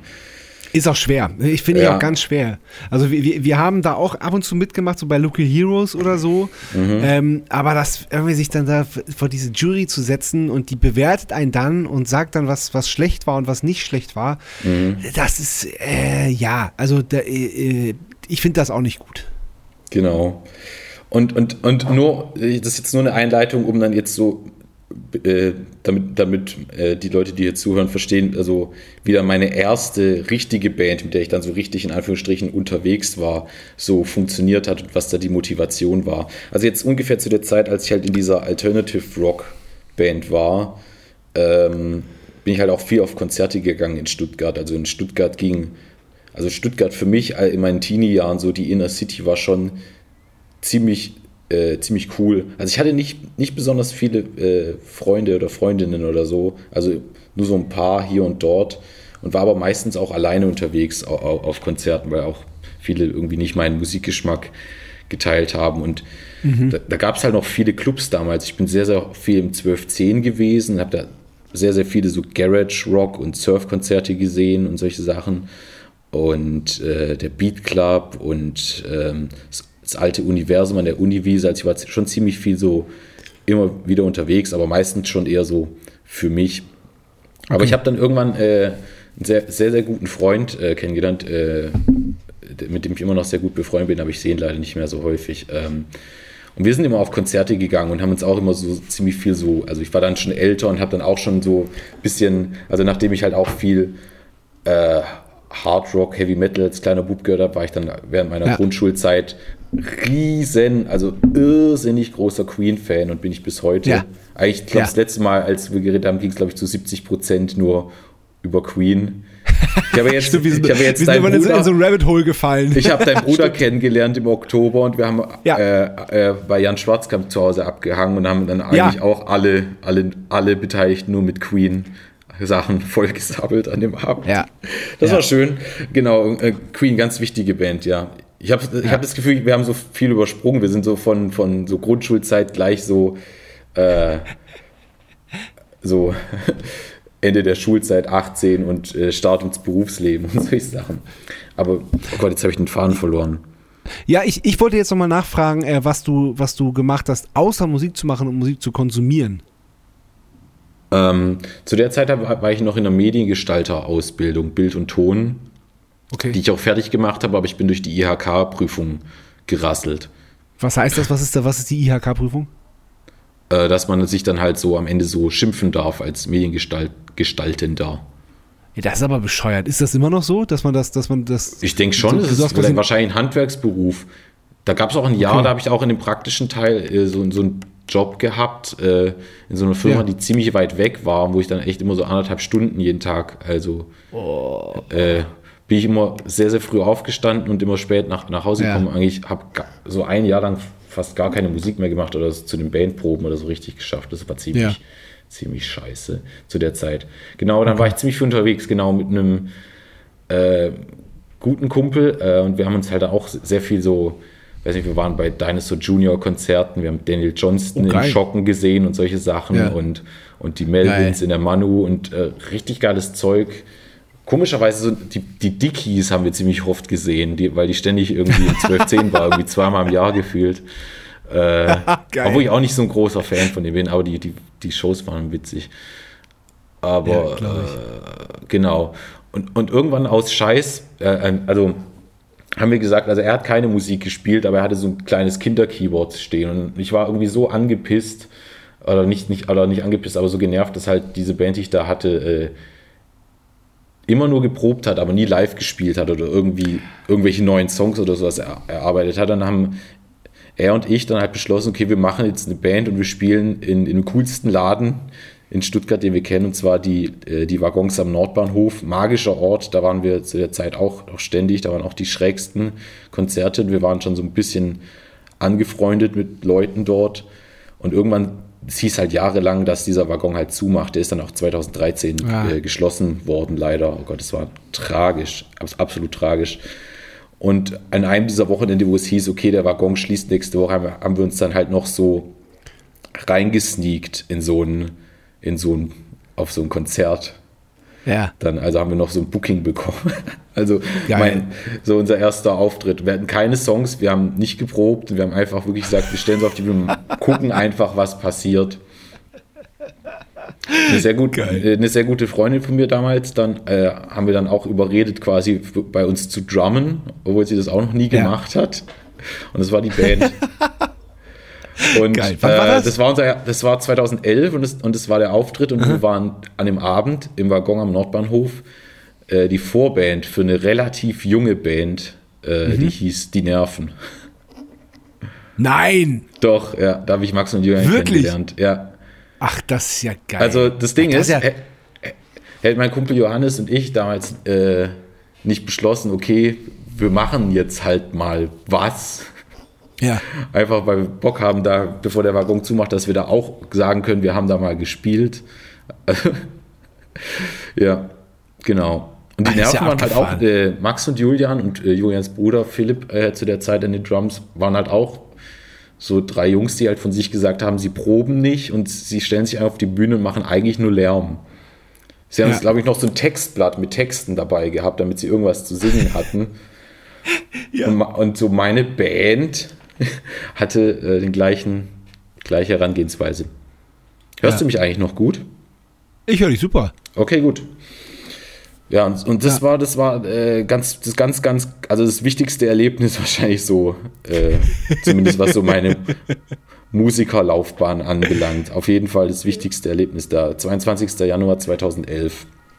Ja, aber, Genau. aber wie geil, dass, dass, dass dann dieses einfach machen, wie geil und wie wichtig das äh, sein kann. Das ist Ja. ein wunderschönes Beispiel dafür, finde ich. Das ist das beste, beste Beispiel. Ja, absolut. Und das Ding ist, Max Max und Julian haben zu der Zeit auch noch, also Julian hatte Gitarrenunterricht und da hatte auch schon eine, eine Band, die einigermaßen okay gespielt hat, so im Umkreis. Die hieß Ach was und die wussten schon ein bisschen, worum es ging und, und Max hat ja auch zu der Zeit seine, seine, seine New Wave Band äh, gerade gegründet, die Selektion, die ja auch äh, auf jeden Fall von sich reden, machen, haben, ließen. Ja, aber die waren auch noch relativ frisch dabei und auch noch nicht so, also so alles andere als, als virtuose Musiker und so. Und da, da sind wir connected. Und es war auch so, halt mit den zwei und dann halt diverse andere Leute, die, die wir dann halt durch das Waggonsumfeld kennengelernt haben, gab es dann viele Leute, die irgendwie Musik begeistert haben, äh, begeistert waren, irgendwie so eine Gitarre in der Ecke hatten oder sich eine Gitarre geliehen haben von irgendwem und einfach auch mal Bock hatten. Da, da sind dann so einfach, ja, dieses Machen. Und das war 2010, 11, 12 da so mit diesen ganzen Leuten, die wir da kennengelernt haben, schon so, so der Vibe, dass dann sehr, sehr viele so, so Projekte, auch so Spaßprojekte, teilweise auch immer mit den gleichen Leuten an anderen Instrumenten und da hat jeder mal Ja. gespielt. Also ich habe das erste Mal, dass ich mit Max und Julian in der Musik gespielt habe, war, also wir sind so in Kontakt geblieben, weil man sich halt gesehen hat im Waggon oder im Komma Esslingen. Und dann war es halt auch dieses so, hey, ich trete dieses Wochenende äh, mit meinem Soloprogramm äh, im Waggon auf. Äh, du spielst Bass und so, übrigens und so. Okay. und so habe ich dann äh, Oh. Ja, da habe ich dann bei Julians Soloprojekt Peter Muffin auch so, ohne dass wir zusammen geprobt haben. Ich habe mir auf dem Weg zum Gig auf Bandcamp halt angehört, ungefähr, was da passiert und dann haben wir einfach drauf losgespielt. Peter Genau, Muffin. Dann wir, bitte? Peter, Peter Muffin gab es Muffin? da auch schon. Ich meine, es gibt ja auch Peter Muffin in verschiedenen Inkarnationen heute. Es gibt ja das Peter Muffin Ah, okay. Trio und verschiedene Ja. Live-Versionen von, von der Gruppe oder halt Peter Muffin auch als reines Soloprojekt. Sowohl als auch, ja, da, war, da waren Max und ich auch teilweise mit dabei. Sehr gut. Bevor wir jetzt äh, äh, mehr in die Nerven eintauchen, starten wir mal die erste Kategorie und die heißt entweder oder. Okay. Entweder oder. Und die erste Frage ist ja, äh, ist, ist normalerweise fast immer Bier oder Wein. Das ist ja natürlich Quatsch. Aber was mich interessiert, also wirklich, wirklich interessiert, wegen Interesse, ist, ähm, ha- hattest du eine schlechte Erfahrung mit Alkohol? Weil bei Philipp letzte Woche war es, dass der in, in so einem Ort aufgewachsen ist, wo, wo ein Weinfest war und wo er dann als Kind äh, mit seinen Eltern natürlich hingegangen ist und einfach diese betrunkenen, äh, erwachsenen Menschen einfach ziemlich abstoßend fand und sich dann sehr früh gesagt hat, das möchte ich nicht für mich und sich dann einfach da- dagegen äh, für sein Leben en- dagegen entschieden hat, Alkohol zu trinken. Ähm, äh, also ja, ich kann es ja, kann's ja erzählen. Also mein, mein, Vater war zum Beispiel also ziem, ziemlich schwer al alkoholabhängig für eine ganze Weile. Und das habe ich halt auch Oh, schon okay. so mit meinen eigenen Augen gesehen. Und ich, ich war auch wirklich, bis ich 23 war, komplett straight edge eigentlich. Also ich mochte, also ich mochte Minor Threat, aber ich war jetzt nicht in der Straight Edge Szene oder, oder war jetzt so wirklich so, so ein Hardcore-Typ. Ich war eher so, keine Ahnung. Ich dachte früher, man muss einfach, man muss einfach real bleiben. Also ich habe nie irgendwas konsumiert irgendwie. Also ich war wirklich nie geraucht. Also mit 23 habe ich dann angefangen, also mit 23 habe ich das erste Mal Cannabis geraucht. Und das ist eigentlich auch die einzige Droge, die ich bis heute so ge genommen habe. Ich, weiß nicht, ich, hab, ich war, ich erzähle immer, ich war zweimal betrunken in meinem Leben, aber das stimmt so auch nicht. Also ich so halt, dass, dass ich was gemerkt habe, aber ich war jetzt nicht raus. Aber auch so, keine ja, Ahnung. Ja. Aber wenn ich halt, ja. weiß nicht, es kam schon mal vor, dass in, ich mit einer Gruppe von Leuten unterwegs bin, es gibt dann einen Schnaps und ich trinke dann halt den Schnaps oder so. Oder, also das mache ich jetzt ja. auch schon ein paar Jahre nicht mehr, aber es kam früher mal vor, einfach um kein Stoffel ja. zu sein. Also so zum Anstoßen halt manchmal. Oder ja. so. Oder wenn es sich anbietet. Oder manchmal, wenn jemand sagt, irgendwie ein Wein oder ein Whisky ist besonders hochwertig, dann, dann nippe ich mal dran, nur damit ich den, den Geschmack im Mund habe. Aber ich kann ah, okay. Alkohol absolut einfach vertrage ich nicht. Also ah, ich merke da, okay. merk da sofort, also es ist lächerlich. Also ein Schluck Bier und ich bin schon so. Da gibt es eine, eine lustige Geschichte bei, äh, bei einem der letzten Gigs, den ich äh, vor dem Corona-Lockdown gespielt habe. Äh, äh da habe ich mit meiner Band Wolf Mountains gespielt in Bamberg und da war so ein Typ, der die ganze Zeit, während wir gespielt haben, irgendwie weiter vorne stand und gegrölt hat, gegrölt hat, dass wir scheiße sind. Also wirklich so, ihr seid scheiße, ihr oh seid nein. scheiße. Da bin ich irgendwie beim letzten oh. Song oder so halt auch so ein bisschen als Stage-Move irgendwie so, so, vor, ihn so vor ihn gesprungen, habe ihm seine Club Mate Flasche aus der Hand genommen, so einen Schluck draus genommen und mir den Rest von der Flasche über den Kopf geleert. Also in so einem, ja. keine Ahnung, bisschen, weiß nicht da sind wir wieder, was du vorher gemeint hast mit Performance, weiß ich so. Das sind so die Sachen, die ich manchmal mache in, in, in der Hitze des Gefechts. Aber ja. der hatte halt, hatte halt eine Flasche Wodka-Mate und ich war danach, also weil ich halt wirklich so, so richtig dran gezogen habe. So, ja, so wackelig, auf dem man die letzten zwei Songs irgendwie nicht mehr vernünftig spielen konnte. Oh, Wahre Geschichte. Ja. ja. vor, allem, vor, vor allem gerade, wenn du sagst, wenn du sagst, du verträgst es schlecht und dann gerade äh, nach dem mhm. Start zu spielen, das ist ja wie nach einem, nach einem Fußballspiel. Das ist ja dann, also ich, also auch ich, wenn ich direkt nach, nach dem oder während des Auftritts ein Bier trinke, dann bin ich auch sofort besoffen, weil das einfach rasend mhm. schnell ins Blut geht. Ja. Ja, also wie gesagt, äh, einfach nur so eine Story. Also jetzt, aber ich würde sagen, Wein, find, Wein, Wein, Bier schmeckt überhaupt nicht. Bier ist ganz, ganz schlimm. Ich finde Bier schmeckt am besten, wenn es so richtig wässrig ist. Weiß ich so wie. ich habe einmal Fosters probiert, dieses australische Bier. Und das ist so wässrig, ja. das, das, das könnte ich fast schon wieder ja. trinken. Aber ich sag Wein.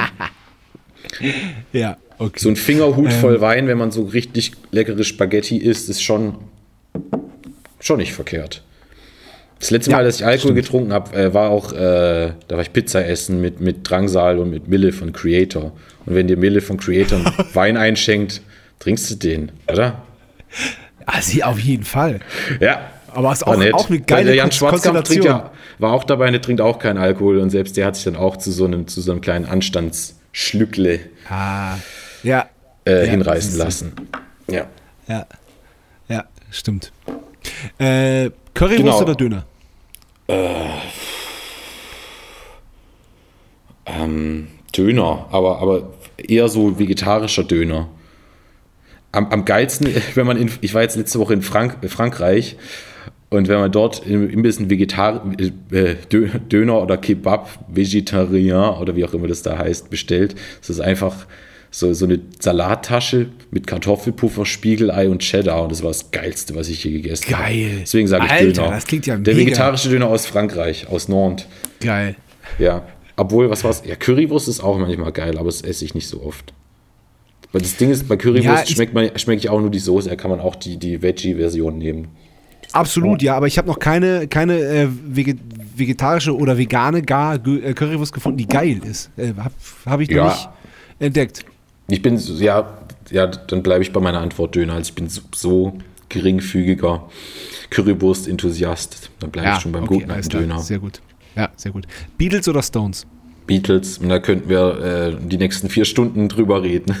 Ja, das Beatles haben, haben, mein, haben mein Leben verändert, sozusagen. Also, ja, ja Mann, das habe ich, glaube ich, auch schon oft erzählt, wie, äh, oder mit Podcasts jetzt, wie, wie, ich an die Beatles gekommen bin. Halt auch, also, bin so richtig Fan geworden, als halt, als halt dieser Anthology, Anthology-Dreiteiler im ZDF lief, Ende 1995 und die ganze ja. Geschichte und die ganzen ja. Songs und Stories und ja, Ist aber auch toll. Also auch, Ist auch auch, toll. auch wie das, wie das mit diesen, mit diesen drei Doppelalben äh, äh, äh, verarbeitet wurde und was man da alles hört und diese ganzen Outtakes und, und, äh, und, äh, äh, und, und anderen Takes und wie, wie, wie anders die Lieder dann klingen können und so. Es w- ist wirklich Ja. beeindruckend, wenn man da mal Ent- eintaucht. Anthology 2 ist auch mein meistgehörtes Beatles-Album und vielleicht auch mein, mein Lieblings-Beatles-Album, obwohl es eigentlich auch unfair wäre. Aber da sind irgendwie ein paar der, also paar der Songs, das, das sind für mich so die definitiven Versionen davon drauf. Also zum Beispiel die Version von Hello Goodbye, wo noch so eine zusätzliche Leadgitarre von George Harrison ist, die so als Counterpoint zur Gesangsmelodie funktioniert. Tausendmal besser als die, als die Version, die man sonst so kennt. Die Version, die da von Across the Universe ist, ist die tollste Version von diesem Song. Äh, ja, diese komische Strawberry Fields Demo mit so, mit- wo, wo es nur so, ist es ein Mellotron oder eine Harpsichord? Ich weiß nicht, wo nur so ein bisschen so spooky klingender Tasteninstrument und der, und der Gesang ist auch richtig hazy. Alles, alles super. Ja. Sonst mein Hast du Get Back Lieblings-Beatles-Album. geguckt? Ja, natürlich, natürlich. Natürlich, da haben wir auch schon drüber geredet. Ich habe. Get Back, glaube ich, inzwischen Ja. dreimal geguckt. Ganz, Ich auch. ja. Da waren echt ein paar, paar Aha-Momente. Also vor Ja. allem halt jeder, jede einzelne Lennon McCartney-Komposition, von der ich noch nie gehört habe. Obwohl ich auf meiner Festplatte auch diese ganzen Bootlegs habe, so die es da gibt aus, Ja. aus den, aus den Savile Row Studios und solche Sachen. Äh, Krass, dass diese- es das alles gibt, ne? Wie- ja, die gab es, weil die sind irgendwann mal geklaut worden. Also so die, die Na- Originaltonbänder, die Nagra-Bänder, also wirklich die ungeschnittenen Mono-Soundbänder, die dann Peter Jackson irgendwann restauriert hat, sind irgendwann mal geklaut worden. Und dann, ich weiß nicht, es gab es auch so eine, war so eine halb skandalöse Geschichte, dass sie dann in den 80ern in der Dominikanischen Republik irgendwo aufgetaucht sind. Irgendwie so ganz shady Business. Aber davor halt jahrelang für 1000 Bootlegs ausgeschlachtet wurde. Ich glaube, glaub, die Ja. Aufnahmen war auch so das erste, ähm, also diese geklauten Aufnahmen von den Bändern war auch so das erste richtige, wie sagt man, weitläufig vertriebene Bootleg-Album, das, das Black-Album oder Comeback. Also es sah aus wie das weiße Album, aber es steht Comeback äh, auf der Hülle. Das war, okay. glaube ich, das erste richtige Beatles-Bootleg, das es gab. Ja, ja. Ja, äh, ich, liebe die Band. Es, war auch sogar so, dass Ja. ich eine Zeit lang meiner Teenagerzeit wirklich so ein Beatles Burnout hatte, weil ich die Band so intensiv gehört habe, dass ich es eine Weile nicht mehr hören konnte. Dann habe ich mich wieder so rantasten müssen. Ich habe Das muss, man bei den, das muss man bei den Beatles erstmal schaffen, weil die ja so in den paar Jahren, die es die gab, so wahnsinnig vielseitig sind. ja, klar. Ja, ich weiß nicht, ich habe dann auch natürlich, ich habe nicht nie so viel Solo-Beatles gehört, aber natürlich, aber trotzdem habe ich zu Hause wahrscheinlich so ungefähr 30 Beatles Solo-Alben. Also so, weil es einfach so viele gibt, die irgendwie einfach wichtig sind halt. All Things Must Ja. Pass, ähm, ja, Imagine, Band on the Run, alles wi- wichtige Alben einfach. Absolut, ja. Und halt so Zeug, was man halt so auf Flohmärkten findet, also weiß nicht. Ja. Ich glaube, ich habe irgendwie auch die meisten Wings-Alben, wenn ich drüber nachdenke. Die sind auch Echt? gut. Ja. Ich glaube echt. Ich glaube, Wings Wildlife habe ich nicht, aber sonst habe ich, glaube ich, alle Wings-Alben auf CD oder Wow. Vinyl. Ich habe nur zwei oder drei. Ja. Ja. Okay, aber lass, uns- lass uns jetzt nicht hier in, äh, in die in die Beatles. Stones habe ich relativ spät erst entdeckt. Aber mag ich Aber auch. auch aber, gut, ich, ne? aber ich mag, ich, Ja. nee, ich mag also so vereinzelte Songs und irgendwie den, den Vibe von der Band mag ich an sich. Aber so richtig berühren tut mich wirklich nur so die psychedelische Ära, so die Between the Buttons mag ich super gerne. Ja, das ist auch Album. tatsächlich meine Lieblingsplatte. Die, die, die mag ich gerne. Damit sind sie ja voll baden gegangen. Das hat ja erst überhaupt keinen interessiert. Ist das Das kam so? dann später erst. Ja, Ja. das, das ist, das, das, also so, als sie es rausgebracht haben, so, so ah, jetzt machen die einen auf Beatles, jetzt, jetzt wollen die auf den Zug auch noch aufspringen. Das können die anderen besser. Nee, Aber so das ist wirklich eine gute Platte. Das ist erst ein paar, das ist erst viele Jahre später gekommen, die, die, die Würdigung der, der Platte. Ich meine, ich, ich, war ja, ich war ja sechs und dadurch, dass die Beatles sich so, so früh aufgelöst haben, haben die sich halt so, so in ihrer, die- dieses Ding, halt dieses Image von den Beatles haben die quasi damit eingefroren. Ja, genau. Als, als ich gesehen habe, wer die Rolling Stones sind, waren das halt so, ah, die alten Männer gehen die immer noch auf Ja. Tour und zeigen alle ihre, Ja. ihre neuen Falten und sowas. Ja. Und, und deswegen habe ich Rolling Stones echt viel später erst so wertgeschätzt, als ich dann bei, bei Royal Tenenbaums halt dann die Songs gehört habe, so She Smiles Sweetly und Ruby Tuesday. Da habe ich die geholt, dann habe ich es verstanden. Also eine, auch eine Ja. großartige Band. Ja, absolut, ja. Ja. Das stimmt. Ja. Ich, hatte, ich hatte, habe mal Ähm. geträumt, dass ich bei den Rolling Stones auf, auf so einer riesigen Bühne aushelfen soll. Das war ein ganz, ganz schlimmer Albtraum, weil ich habe es verkackt. Missing Oh You war der, war der Opener. Weil ich habe nichts gehört oder gesehen, die Bühne war viel zu groß. Scheiße. Das war so ein Al- Albtraum, den ich mal vor ein paar Jahren hatte. Äh, ich habe einmal die Stones gesehen, da war äh, Brown Sugar war, äh, war der Opener. Ich fand es ziemlich gut. Das war, das war ein tolles Konzert. Das ist aber auch schon fast 20 Jahre her. Aber ich, ich, Im Nachhinein wünschte ich, ich hätte mir die Stones vielleicht auch mal angeguckt. Vielleicht mal so, vielleicht hätte ich mir die 2003 angucken sollen, als es noch nicht so abartig teuer war. Ja, ja, genau. Und als Charlie halt noch dabei war, er gelebt hat. Äh, Ja. Entschuldigung. ja. Ja. Ähm, Aber ganz klar Beatles, ey. Beatles, ja, ja, ja. Beatles Äh, und Queen und das ist einfach die. Das ist, das ist einfach. Die Melodien sind auch, ne? Und die Harmonien, das ist auch irgendwie Ja, so. aber auch was für ein Zusammenspiel die einfach hatten, Ja. wie organisch die waren. Ich meine, es gibt ja auch so Webseiten und ganze Bücher, die so gefüllt werden mit so sogenannten Beatles-Anomalien, wenn irgendein Song nicht so ganz, wie sagt man, chromatisch in Tune ist, aber es Ja. macht einfach, also es ist einfach dadurch viel besser, weil es einfach, ich weiß nicht, so eine ganz andere Vitalität bekommt und so einfach diese, dieser Vibe, den die einfach miteinander hatten, wie die aufeinander eingespielt waren. Also ich liebe Absolut. ja, also früher habe ich auch wirklich mehr oder weniger nur so, in Anführungsstrichen, die Kindermusik von Beatles richtig gecheckt. So ein paar, paar Sachen wie Mhm. so I'm the Walrus war schon ein bisschen fast zu gruselig für mich in dem Alter oder ein bisschen Okay. zu, zu druggy. Aber so, das, aber, das, das kam aber auch so erst die Obladi Oblada oder was? Nee, Obladi Oblada finde ich, find ich einen ziemlich guten Song immer noch. Nee, aber so die, die Please Please Me with the Beatles A Hard Day's Night, die habe ich echt Ja. rauf und runter, also diese, catchy zwei Minuten Songs, die halt Ja. sofort ins Ohr gehen. Aber ich liebe Ja. alles. Aber ich habe echt relativ spät erst so Abbey Road und äh, White Album so richtig in seiner Gänze so zu schätzen gelernt. Das war immer noch Ja. so ein bisschen. Ja, ja, ja, ja verstehe. Ja, also ich bin damit, damit, ich bin mit den Beatles dann gewachsen, also wirklich so fast so chronologisch. Ja, Meine, geil. meine Lieblings-Beatles-Songs sind äh, I'm Only Sleeping von der Revolver und All I've Got to Oh. Do von With the Beatles. Was eigentlich vielleicht so kompositorisch ein relativ unspektakulärer Song ist, aber der hat so eine Wahnsinns, äh, ich weiß nicht, Stimmung, so eine Wahnsinns-Mood, also so, so Atmosphäre, was auch immer. ja. Okay. Schneidest du eigentlich? Obwohl wir sind ja noch okay in der Zeit. Ich weiß nicht. Ja, ja, ja, ja, Ja. Nein, nur, nur so, so, so Pausen. Okay, machen wir mal weiter. raus. Aber grundsätzlich, machen wir mal weiter. Selbstkochen oder Lieferservice? Was ist die Frage? Ist Selbstkochen oder Lieferservice? Hm. Ich, ich lasse eigentlich nicht so gern, gern liefern. Also weiß nicht, das kann ich mir auch meistens gar nicht, gar nicht leisten. Weiß nicht, ich, ich, ich weiß nicht. Nee. Wenn ich irgendwo auswärts esse, dann hole ich es meistens ab. Also ich lasse ungern liefern. Ich weiß nicht, jetzt gerade wenn es zu kalt ist, tun mir die Leute dann e- extrem leid, die dann irgendwie so auf dem Lieferant, also klingt es auch dumm, weil das ist ja deren Job und so. Die leben ja davon, aber irgendwie mache ich das nicht so gern. Das ist mir zu dekadent.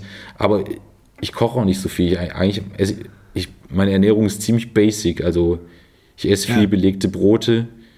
Also ich frühstücke meistens halt Spiegeleier auf Toast mit ein paar Sachen, mit, mit Bohnen meistens. Äh, also Baked Beans. Ich nenne es Half English Breakfast. äh, badum. und dann weiß nicht, mei meistens dann bin ich eh tagsüber unterwegs oder prob oder, oder spiele ein Konzert und dann weiß nicht, habe ich, ja, esse ich irgendwie halt, hole ich mir irgendwo ein Halloumi oder irgend sowas oder so relativ basic. Also ich koche natürlich schon auch, auch Nudeln und sowas oder Reis, aber ich bin absolut kein Foodie. Okay. Nee. Deswegen weder noch Okay. Vinyl oder Stream? Vinyl. Obwohl, ja, Okay. weiß nicht. Aber obwohl, ich wahrscheinlich deutlich mehr streame, also wenn man so YouTube und sowas dazu zählt, als jetzt Vinyl, als mal Schallplatten aufzuhören, äh, Ja, aufzulegen. es geht ja um, um, es geht ja um Qualität, nicht um Quantität.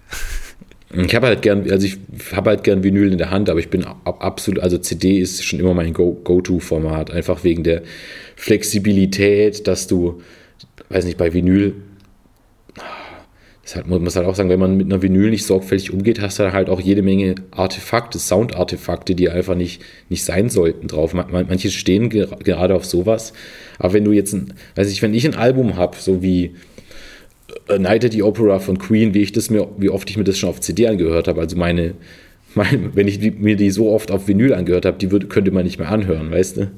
Weil die Platten, wenn du die 10, 20, 30 Mal sind ja nie wieder so brillant wie beim ersten Mal. Bei, bei CDs ist es halt Ja. immer gleich, wenn du die nicht mit den Fingern anfasst oder irgendeinen Scheiß damit machst. Und die Flexibilität, dass man die sich auch einfach rippen kann. Und ja, ich mag CDs am Ja. meisten. Ist was dran.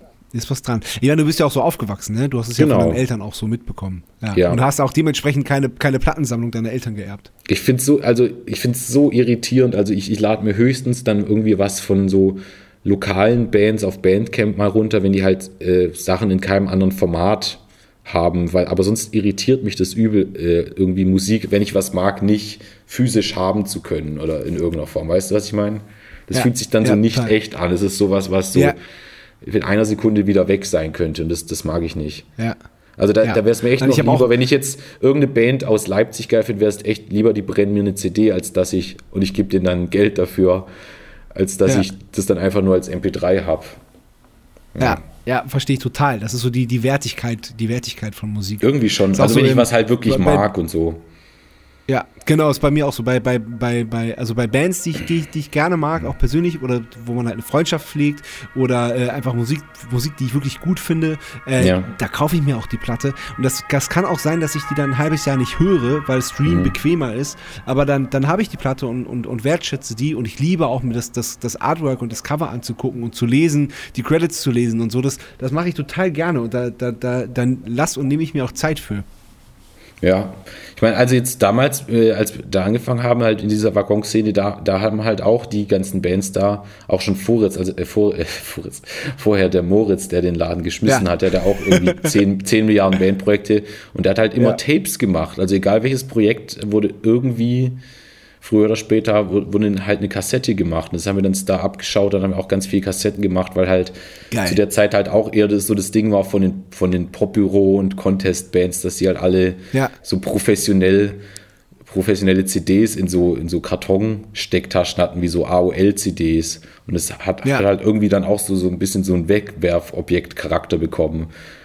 Hat es tatsächlich bekommen, ne? Und das, und weiß nicht, und so die ersten Jahre, wo wir dann auch halt noch Tapes mit den Nerven oder meiner anderen Band Wolf Mountains oder Carius zu der Zeit haben, Ja. haben wir auch unsere Debüt-Sachen, also die ersten Sachen, die von uns gab, waren auch Tapes und halt, wenn wir Konzerte gespielt haben, so, echt? Tapes? Das ist ja witzig. Nee, ich habe schon lang keinen mehr. Ich glaube, mein, bei meinen Ja. Eltern liegen noch so an. Dann nehme ich die. Das ist ja witzig. Also so wie so ein kleines Souvenir nehmen die sich das dann mit, obwohl sie es nicht abspielen können.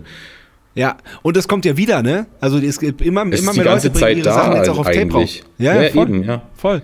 Die, die, nächste, die, die nächste Matzenplatte, die im August kommt, die wird es auch auf Tape geben. Das ist su- super cool. Die erste, stimmt, die stimmt. erste Matzenalbum, was es auf Tape gibt. Jetzt ist ja auch wieder irgendwie im Mainstream, weil jetzt äh, The Miracle von Queen ist ja jetzt neu aufgelegt worden dieses Jahr. Gibt es jetzt auch wieder auf Ja. Tape. Wirklich? Die neue Remastered. das habe ich, das hab ich nicht mitbekommen. Geil. Ja, es gab so ein Sebastian neues Miracle- was, Bitte? ja, was er letztes Jahr gemacht hat. Sebastian Soloalbum, was er letztes Jahr gemacht hat. Ein bisschen Seele äh, g- äh, gibt es auch auf Tape. Hm, okay. Krass. Ja. Tja, okay, nächste Frage. Ja, Entschuldigung. Äh, Kaffee oder Tee? Ähm, ich trinke deutlich mehr Kaffee, aber auch, auch strikt als ein Aufputschmittel. Ich denke Ah, okay, immer, wenn es so kalt ist wie heute, würde ich mir gern Tee machen, aber ich trinke trink eher äh, so aus dem Habitus doch eher Kaffee. Kaffee. Okay, aber kein Kaffee-Genusstrinker, sondern Kaffee-Wirkungstrinker. Nee, ich trinke auch echt immer mit Milch oder Milchsubstitut, eher sehr, sehr verdünnt, auch so halt, ja, um wach zu werden halt, wach zu bleiben. Ja. ja. Hast du ein, ein Lieblingsmilchsubstitut? Ähm, ich mag Hafermilch ganz gern. Das hat immer so, einen- so einen Abgang, als ob da, als ob da vorher Müsli drin gewesen wäre, also so vom Nachgeschmack. Stimmt. also wie wenn man so früher das Köln-Müsli, so die Milch noch ausgetrunken hat, so einen haferigen Ja. Nebengeschmack. Ja. Ich mag das ganz gern, ja. Ja. Ich habe jetzt mal äh, Erbsenproteinmilch probiert, weil das Oh, ja das klingt auch ziemlich stark. Ja, das soll angeblich gesünder sein und auch viel besser für die Umwelt, weil das Ah, dieser ja. äh, Hm. Klimaabdruck da viel weniger Mhm. ist. Ähm, was ich da abgefahren ist, dass, dass, dass du wirklich so diesen, diesen Milchgeschmack hast. Also es schmeckt halt Ja. noch viel mehr nach, nach, nach, nach echter Milch, Ja, äh, also äh, äh, als Hafermilch. Das fand ich relativ abgefahren. abgefahren. Okay, nächste Frage. Festival oder Club? Club. Festival nur, wenn man an einem Tag wirklich alle, alle Bands, die man sehen möchte, erwischen kann. Aber sonst ist es mir zu doof, so eine ganze Festivalerfahrung. Ja, also, weiß nicht. Also richtig zelten gehen, das werde ich nie wieder in meinem Leben machen. Nee, das habe ich so, mit 14 ja, gemacht nee. und das war irgendwie schon, schon cool und so. Klar. Ich war früher sehr oft beim Banger Head Festival in, meinen Teenage, in meiner Teenagerzeit und auch ein paar Mal beim Southside. Aber nee. Nee. Oder meinst du jetzt zum Spielen? Dann auch Club. Ich meinte- Sowohl als auch Club. Äh, beides. Beides. Beides. Ich, ich meinte Clubs, beides. Also sowohl als so Gast so. als auch äh, zum Spielen. Festivals Ja. können auch cool sein, aber das ist eher die Ausnahme, dass ein Festival cooler ist als so eine eigene Clubshow für, für mich persönlich. Ja. Hast du einen Lieblingsclub? Die Schachtel in, in, in Stuttgart. Die Schachtel. Die Schachtel. Was ist das für ein Laden? Die ist un, unter der Hand. Ah. Leute, die Und, da schon mal äh, gewesen sind, wissen, wovon ich rede. Okay, alles klar. Und äh, wo, wo, wo habt ihr gespielt in Berlin mit die Nerven, wo, wo Moses war, was, was, was so gut war? Ähm, das war der Festsaal Kreuzberg. Das ist äh, Ach, geil. Ja, Ja. ja. Zum Besuchen und zum Spielen, sowohl als auch, finde ich es da ziemlich stark. Festsaal Kreuzberg. Ja. Ja, im Neuen war ich da- war- war- ich- bitte? Im, Im neuen war ich jetzt auch äh, kürzlich zum ersten Mal. Äh, Ach ja, den gibt's auch doch schon. Wirklich, wirklich toll, den Laden. Ja. Ja, ich habe da, ich war da mit Max Gruber bei, bei Gwar und Voivod. Das war ein ziemlich geiler Abend. Wirklich, in dem Laden. Ja, Voivod bin ich auch Riesenfan von. Hat, hat mich Ja. also auch eigentlich einer meiner Haupteinflüsse jetzt von, äh, wa- was ich so in die neue Nervenplatte reingebracht habe, würde ich mal behaupten. Also Ja. ich habe die Band sehr viel gehört. Ja. Ja. Geil. Apropos die Nerven. Achso, ich, äh, ich Haben wir noch ein paar, apropos paar. Dis or That Fragen? Nee, das war's. Okay. This or that is over. Ähm, die Nerven gibt es seit 2010. 2011 äh, habt ihr euch kennengelernt. Und Genau. seit 2012 bist du in der Band. Weil der, äh, es waren, waren, waren Brüder äh, vorher und ähm, der eine hatte, kein, hatte, hatte ja keinen Bock mehr, hatte ja andere Verpflichtungen. Was war los? Man muss auch sagen, der war extrem jung. Der war 15 oder 16 zu der Zeit und er ist noch zur Schule gegangen. nein. Ach, krass, und, okay. Und hatte, ja, also der war schon auch ein sehr, sehr guter Drummer. Vor allem, also, also, er ist im, also er ist grundsätzlich ein extrem guter Drummer und damals auch echt sehr, sehr faszinierend für, also, äh, für sein Alter. Also der Ja. hat, also auf jeden Fall, keine Ahnung, Musik ist ja kein, ist ja kein Wettbewerb, aber auf jeden Fall um Längen besserer Drummer als ich zu der Zeit, zu dem Zeitpunkt. und äh, ja, äh, irgendwie kam es dann, dass er halt äh, öfter nicht bei Konzerten konnte. Dann habe ich hin und wieder mal ausgeholfen bei der Band, obwohl das auch so meine allerersten Gigs war, wo ich so Vollzeit ähm, Drums gespielt habe. Ich habe höchstens mal Ja. davor halt bei, bei meiner anderen Band Nimmersatt Brothers manchmal bei zwei Songs, wenn unsere Drummerin gesungen hat, äh, Ah, habe ich mich ja, ans Schlagzeug gesetzt zum Beispiel, äh, solche Sachen. Und das Ja. waren dann meine ersten Gigs als, als, als Drummer. Das lief schon, schon gut. Ja. Und dann bin ich irgendwann, äh, als es hieß, die wollen, wollen ein neues Album machen und Philipp kann ich, bin ich dann so offiziell eingestiegen, weil ich dann auch schon Songs mit denen quasi, also geschrieben habe, wäre jetzt übertrieben, also so entwickelt habe im Proberaum. Also, Ja. Weil wir Ja, damals ja auch okay. eher nur gejammt haben und daraus dann halt so, wie wir es lange gemacht haben eigentlich und eigentlich immer Ja. noch machen, dass wir halt, dass die Songs alle so aus Jams entstehen. Ja, Ja. ja, cool. Kannst, so kannst du dich es noch daran sogar. erinnern? Ja, kannst, kannst du dich noch daran erinnern, dass das, als die erste Anfrage kam, dass, äh, ob du einspringen kannst als Schlagzeuger und, und äh, was du gedacht hast? Ähm, irgendwie war, es nachvollziehbar, weil ich hatte ja schon ein paar Mal davor mit Max und Julian in, in verschiedenen äh, Konstellationen gespielt. Wie gesagt, ich bin ein paar Mal aufgetreten als Bassist bei Peter Muffin. Da haben wir auch bei den Songs manchmal aus Scheiß Instrumente gewechselt während der Show. Ja. Ja. Dann gab es auch manchmal, kam auch schon einmal oder zweimal vor, dass, dass dann bei diesen Peter Waffen-Shows, die dann halt noch Nerven-Songs oder halt Songs, die die hatten zu der, dem Zeitpunkt noch als Zugabe gespielt haben, mit mir am Schlagzeug. Also wussten die schon, glaube ich, ungefähr, worauf die sich einlassen. Also es war äh, ein bisschen nachvollziehbar. Ja. Ich, Julian hat, glaube ich, äh, wenn ich mich recht entsinne, hat Julian mich angeschrieben über Facebook und er war ziemlich casual. So, ich wollte noch ein paar andere Leute fragen, aber kannst du dir vorstellen, mit uns nächste Woche nach Würzburg zu fahren? dann bin ich mit denen nach Würzburg gefahren. Geil. Das war mein erster Gig mit denen als Vorband für ähm, Kommando Sonnenmilch, die ich bis dahin noch nicht kannte, aber dann wurde mir erzählt, dieser, dieser Sänger Jens Rachut ist in 20 verschiedenen Deutschpunk-Bands und eine Legende. Ja. Und Super, dann, äh, super ich- Folge. Wir haben, bei, äh, wir haben schon über Jan Müller gesprochen in seinem, in seinem Podcast. Äh, es, Ja. war, es war auch Jen, Jens Rachut zusammen äh, zu Gast. Eine, eine sehr, sehr gute Folge, muss man sagen, finde ich. Tja. Hast du gehört? Ja, hab, nee, ich habe die Folge nicht gehört tatsächlich, nee. Okay. Ja. Genau. Und so fing das dann an. Dann haben wir in zwei Tagen Fluidum äh, aufgenommen und währenddessen auch noch simultan geschrieben eigentlich. Ach, Also ich weiß, oh, krass. fünf Songs gab es schon, so in Demo-Form, Ja. auch teilweise noch mit Philipp am Schlagzeug. Und Ja. fünf Songs haben wir dann halt da entwickelt und in zwei Tagen im Kummer Esslingen da aufgenommen. Aber alles nochmal neu aufgenommen, oder wie? Wie bitte? Aber Ähm, alles dann nochmal neu aufgenommen. Nee, das ganze die- Album in zwei Tagen. Also von Ja. live eingespielt und Gesänge drüber. Das, das, die zehn Songs, die auf dem ersten Album sind, Fluidum, das jetzt Ja. sich im Dezember zum zehnten Mal gejährt hat. Abgefahren, Und, oder? und bestimmt noch so fünf B-Seiten, also auch unser Lana Del Rey Cover, Sommerzeit Traurigkeit, Ja. was ja unser Ja. erster Hit war, wenn man so möchte. Ist, ist viral gegangen. Und so, genau, der ist damals für unsere Verhältnisse, also es hatte so in der ersten Woche schon so 1000 Klicks und es war damals schon so, okay, jetzt haben wir es geschafft.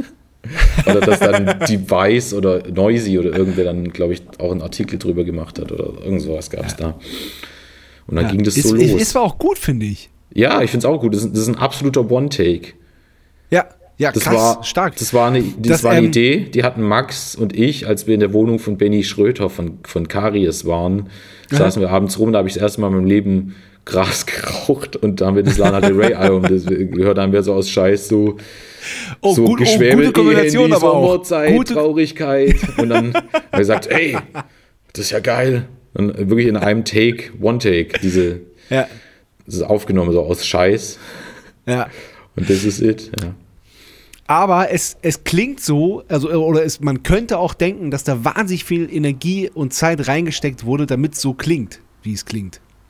Das, und, da, und, das, und, das, und das macht so gut, finde ich. Und das, das, das, ist das Gute daran. Okay, gut, das freut mich. Ja. Ja, das ist echt cool. In zehn, Nice. Minuten war das Ding, dr- zehn, in zehn Minuten war das Ding drin, so wie es ist. Geil. Oh, sehr gut. Sehr gut. Ja, was habt ihr gemacht mit diesem überwältigenden Erfolg?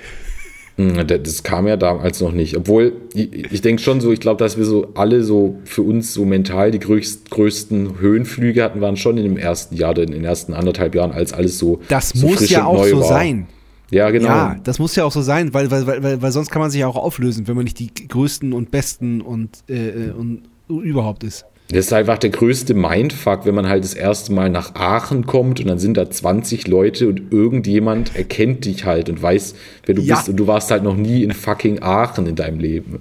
Also Ja. nichts gegen, Ja. nicht, aber du weißt, also jetzt nur als Beispiel, also das war, mhm, oder auch natürlich eine, eine Schallplatte zu haben mit der eigenen Musik und es ging auch so schnell. Ich meine, ich habe ja zu der Zeit wirklich noch so, noch so rumgefuckt mit, mit irgendwelchen Leuten hier und da, also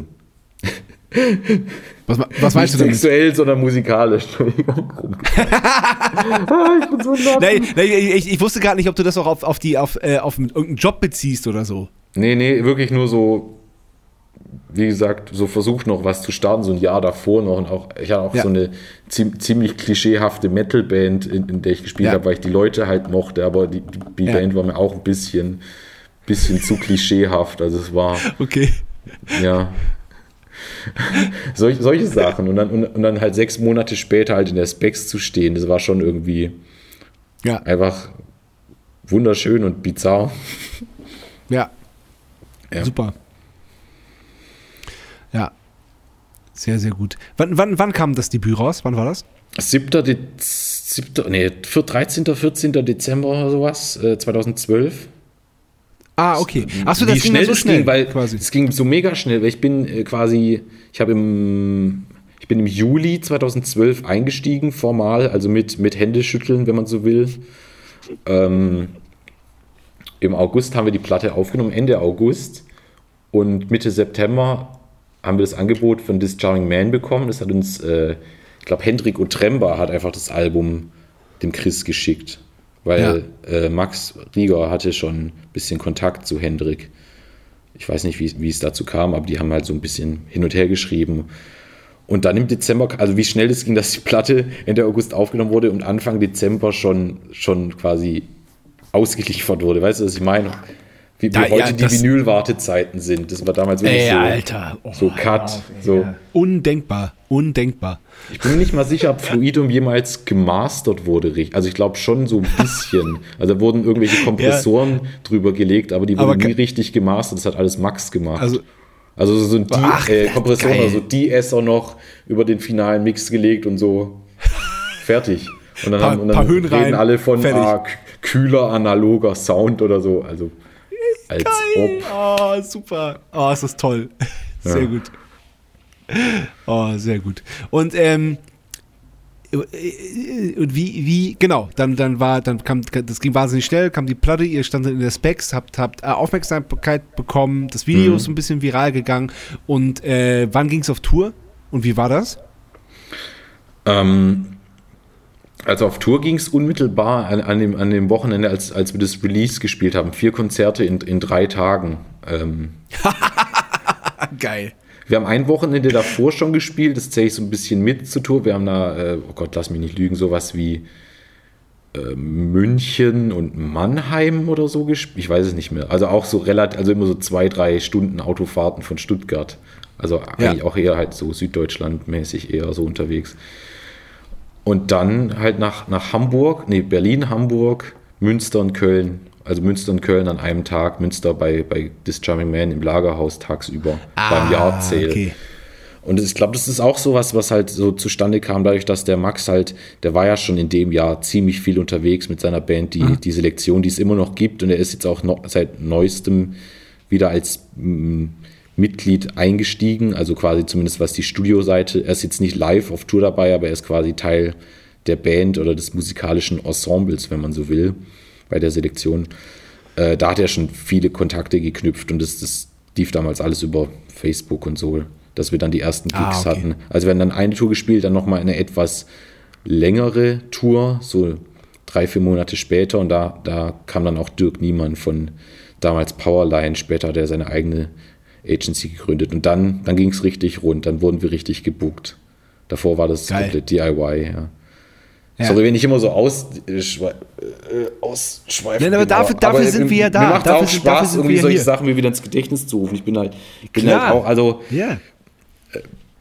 wenn ich so Sachen höre von, von Leuten, von denen ich Fan bin, freue ich mich auch über so, so total belanglose ja. Details, was die, was die gegessen haben, bevor sie irgendwie den Vocal Take für, du weißt schon für irgendwas eingesungen ja, haben oder sowas.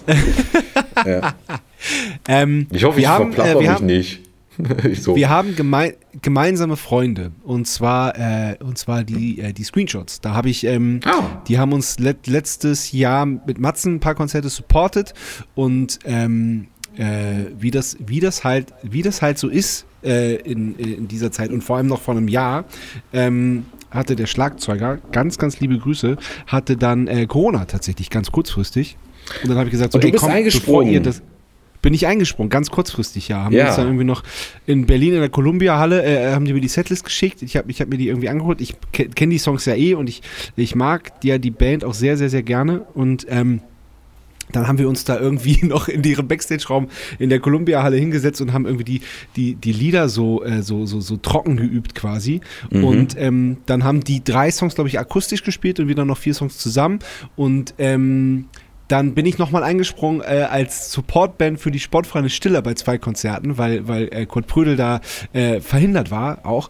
Und ähm, ja, uns verbindet eine tiefe Freundschaft seitdem. Und ähm, normalerweise heißt die zweite Kategorie, Sebastian Matzen hat eine Frage, aber Sebastian Matzen ist im wohlverdienten Urlaub und deswegen haben die Screenshots äh, drei Fragen in dem Fall natürlich. Und den Anfang macht äh, Susi Bums. Susi Bums hat eine Frage. Hallo Kevin, hallo Sascha, hier ist Susi Bums von der Band, ah nee, vom Kölner Comedy Trio des Screenshots. Aktuell wird viel geredet über die Energieumlage. Meine Frage an dich, Kevin, ist, von was nach was würdest du gerne deine Energie umlegen? Liebe Grüße. Ich würde meine Energie, meine, also die Energie, die ich selber habe, umlegen von, von sich Sorgen machen auf alles andere. Ah, okay, also Ja. du, ja, okay. Ja, das ist, das ist eine gute so Antwort. viel Energie, wie ich Ähm, fürs sie, mir, mir Sorgen, oft Sorgen, obwohl, ja. ja. Für alles Ma- andere. Machst du dir viel Sorgen? Oh, es geht, ja, schon, obwohl jetzt in letzter Zeit, eigentlich geht es mir gut, obwohl es Winter ist. Also mir geht es gerade eigentlich sehr, sehr gut. Se- Sehr, sehr viel aufregende Sachen passieren gerade. Aber nicht nur deswegen, okay. gerade, also keine Ahnung. Alles Ja. super.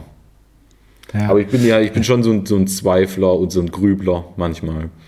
Ja, ich meine, Ich es ist ja auch so ein bisschen, äh, wenn man, wenn man so ein bisschen dann äh, sich die Welt anguckt gerade, dann äh, kann, ko- kommt man ja äh, zwangsläufig so ins, ins Nachdenken und, und ins Grübeln und ins Ja, that, Sorgen that machen. goes without saying, ab- absolut. Ja, ja, ja, ja.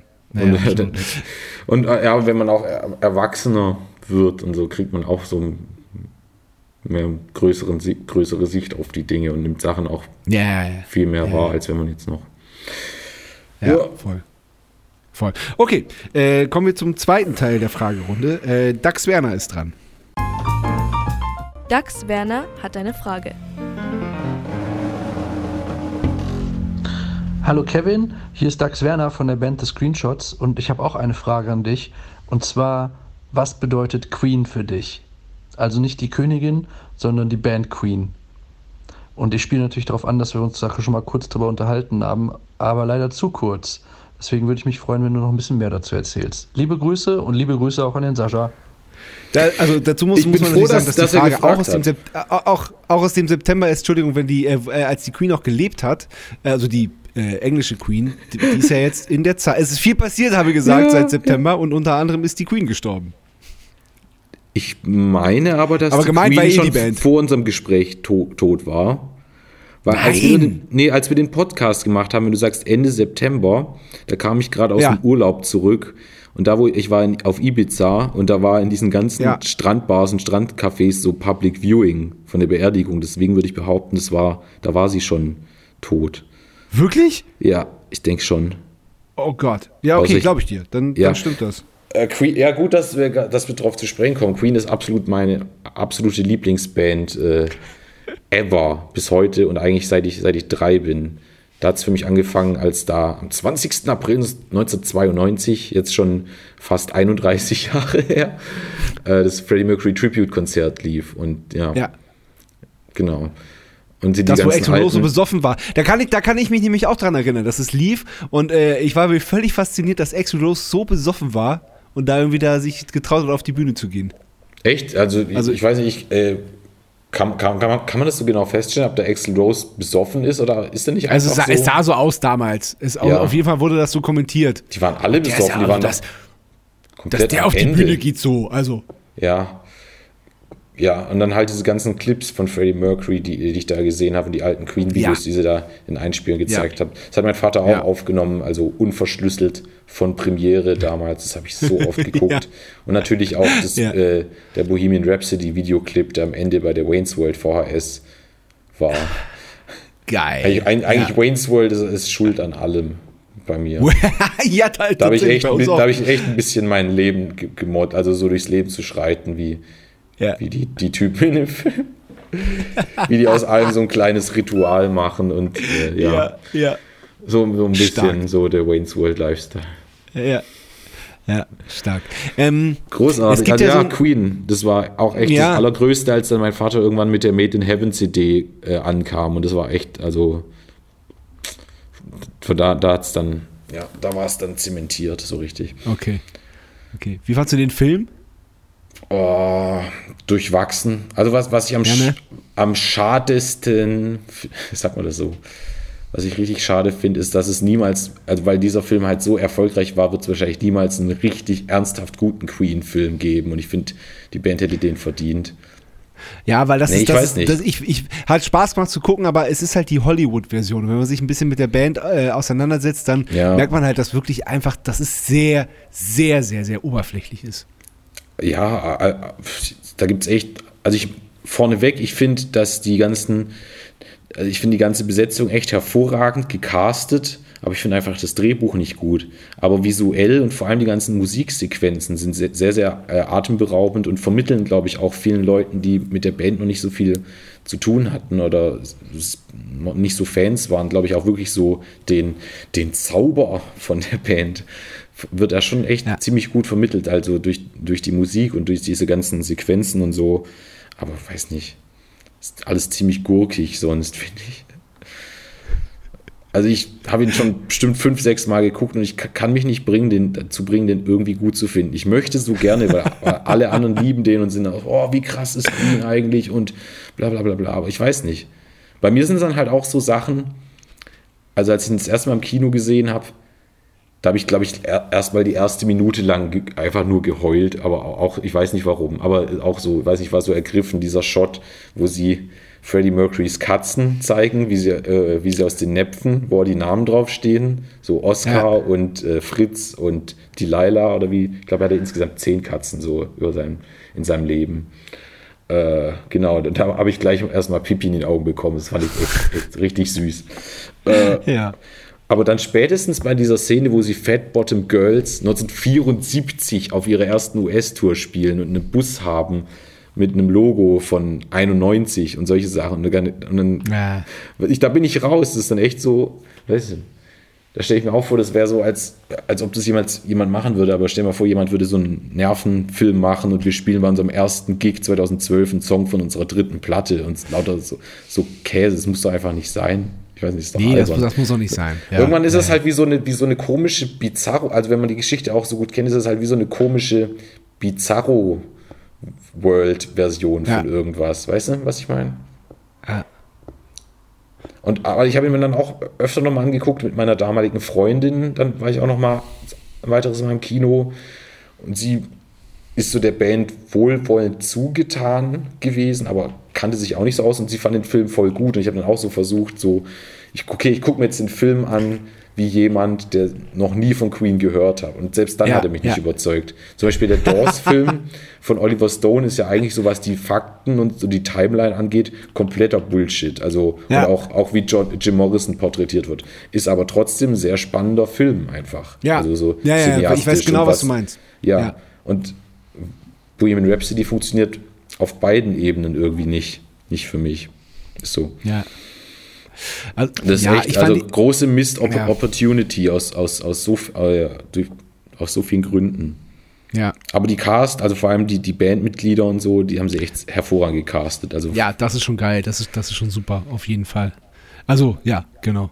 Ähm, Ja, also okay, zwiespältig. Also der, der, der, der, der, das ist so, dass Queen da, da echt nochmal so, so relevant geworden ist, so in, in, im, in der Gegenwartskultur, sage ich jetzt mal.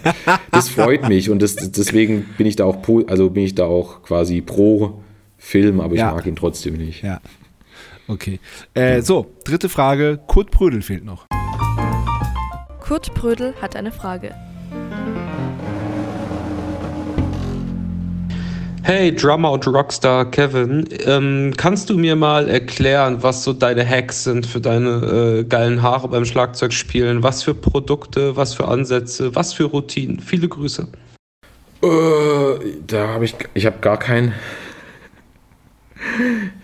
da habe ich gar kein Wundermittel. Also es ist meistens irgendein Shampoo, was ich halt entweder zu Hause habe oder im, im Hostel oder Hotel halt rumliegt oder einfach nur irgendeine Hotelseife und bevor ich auf die Bühne gehe, äh, kämme ich ein, zwei Mal noch mit meinem kleinen Tangle-Teaser mir die Haare durch und mehr ist es halt Aber nicht. da, aber da haben wir doch schon den Lifehack. Das ist der Tangle-Teaser. Der Tangle-Teaser, ja. Ja. Ich, ich, weiß nur, so- ich, ich weiß nur, was das ist, weil ich, weil ich, äh, weil ich äh, drei Kinder habe mit sehr Ja. langen Haaren. Äh, deswegen weiß ich, was das ist. Das Ding ist also, wenn, wenn ich äh, so, so normal ins Bett gehe und, und so mit meinen langen Haaren, ich habe halt nach zwei oder drei Tagen sofort wieder irgendwo halt einen Dreadlock oder halt einen Filz, äh, Ja. eine Verfilzung. Und deswegen, das ist eigentlich das Einzige, was ich mache. Ja. also du hast keine Daily Routine, dass du morgens ein bisschen Eiweiß und dann einwirken nee, lassen. ähm, Kaffee Kiesel, oder Kieselerde. Kakaopulver. Was? Kiesel, Kieselerde. Nee, hab ich Auf die Haare oder, oder Nee, äh, einfach zum? Schlucken. Ja, Ja. ja.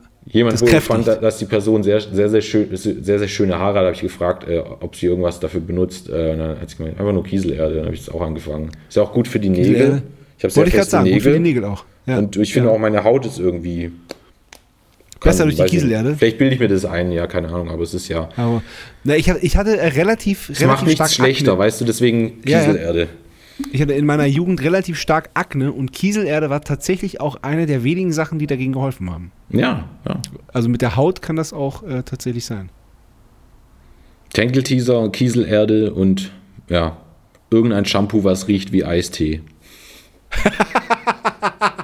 ich habe auch mal, ich habe bei zwei oder drei Gigs mal versucht, weil, weil, äh, meine, weil meine Haare, also wenn ich schwitze, dann halt auch immer so, so, so nass und so, so strähnig und so werden, habe ich irgendwann mal versucht, so, so Haarpulver, so Trockenshampoo-Pulver oder irgendwas vor der Show zu nehmen, dass ich halt, dass meine Haare nicht sofort so schnell nass werden, aber es ist voll nach hinten Ja. losgegangen, weil sie sind gleich, sie sind nass geworden und sind dann auch so verklebt und dann waren, sah, sah ich aus wie letzte Vogelscheuche. Dann, und dann klebt das ja auch so in die Haare rein. Genau, ne? dann klebt es so und äh, ja, das, das ist nicht äh, geil. die Augen rein, meine ich. Und ins, Ja, ins, ja, ins exakt, so. exakt. Das ist mal passiert, Ja, weil ja. ich dachte, okay, vielleicht hilft sowas einfach so ein bisschen. Ja, weil ich, ich war aber auch mal der Meinung, ein, ein Produkt in meine Haare. Ich habe nicht ganz so lange Haare wie du, weil, die, weil Ja. ich halt sehr, sehr, sehr lockiges Haar habe. Und Mhm. äh, ich war mal der Meinung, da so ein Produkt reingeben zu müssen. Und dann, dann ist mir das halt so auch beim Spielen so in die Augen geflogen und so. Das ist ganz, ganz unangenehm. Okay, waren es das mit den Screenshots-Fragen? Ich mag die Ja, alle drei voll gern. Ich sehe die leider viel zu selten. Also Susi Bums war, äh, war bei unserer Show in Köln letzte Woche, aber ich habe sie leider, ich habe sie leider verpasst. Oh, schade. Ja. Ja, ich, ich mag Von die daher liebe Grüße gerne. an die Da, Screenshots. liebe Grüße an alle. So. Sollen wir noch weiter über Queen reden? Welche findest du ist Äh, die Que- beste Queen-Platte? Ähm, wie heißt die denn? Die nach der, nach der Night at the Opera. Wie heißt die? Wirklich? A Day at the Races? Ja, ja, aber äh, ich, muss das, äh, ich musste sagen, die erste Hälfte. Die Das ist A-Seite. witzig. Boah, äh, das, das Ding ist, das ist die erste Platte, also ich finde, für mich sind die allerersten vier unantastbar, also von Front Mhm. to Back einfach genial. Und, und The Day to Races ist so die erste, die ist auch gut, also ohne Scheiß, ich glaube, wenn die Queen nur das eine Album gehabt hätten, wären die vielleicht auch immer noch meine Lieblingsband, aber es ist die erste, die so ein bisschen slumpt. Und das macht ja auch Die zweite Sinn, Hälfte. weil- Die zweite Hälfte geht, geht, geht rapide bergab, finde ich. Aber so hier äh, äh, Sheer Heart Attack und All Dead und so. Das All ist Dead, News ich, of the so World. Man, News of the World, die meine ich. Ja, Die habe ich mit halt- Sebastian, wir haben uns Sebast, mit Sebastian haben wir uns ähm, so diese äh, ein paar Tracks aus der neuen remasterten Version, die vor ein paar Jahren rauskam von News of the World, Okay. auch diese, weil er, er konnte es gar nicht glauben, ich habe ihm erzählt, es gibt eine Version von All Dead, All Dead, mein Lieblingssong auf der Platte, by, äh, by Ja. the way, von News of Meine the ich ja. Eine Version, die Freddie Mercury gesungen hat und die ist atemberaubend Ach, schön. krass. Ja, ist ja ein Oh, Brian das May glaub ich. Song. Ja. Ja, genau. A Day to Races ist, ja, ja genau. News Aber- of the World ich auch sagen. Erst, erste Seite Gold wert, zweite Seite Eben. Auch cool, aber unbeständiger. Mäßig. Ja.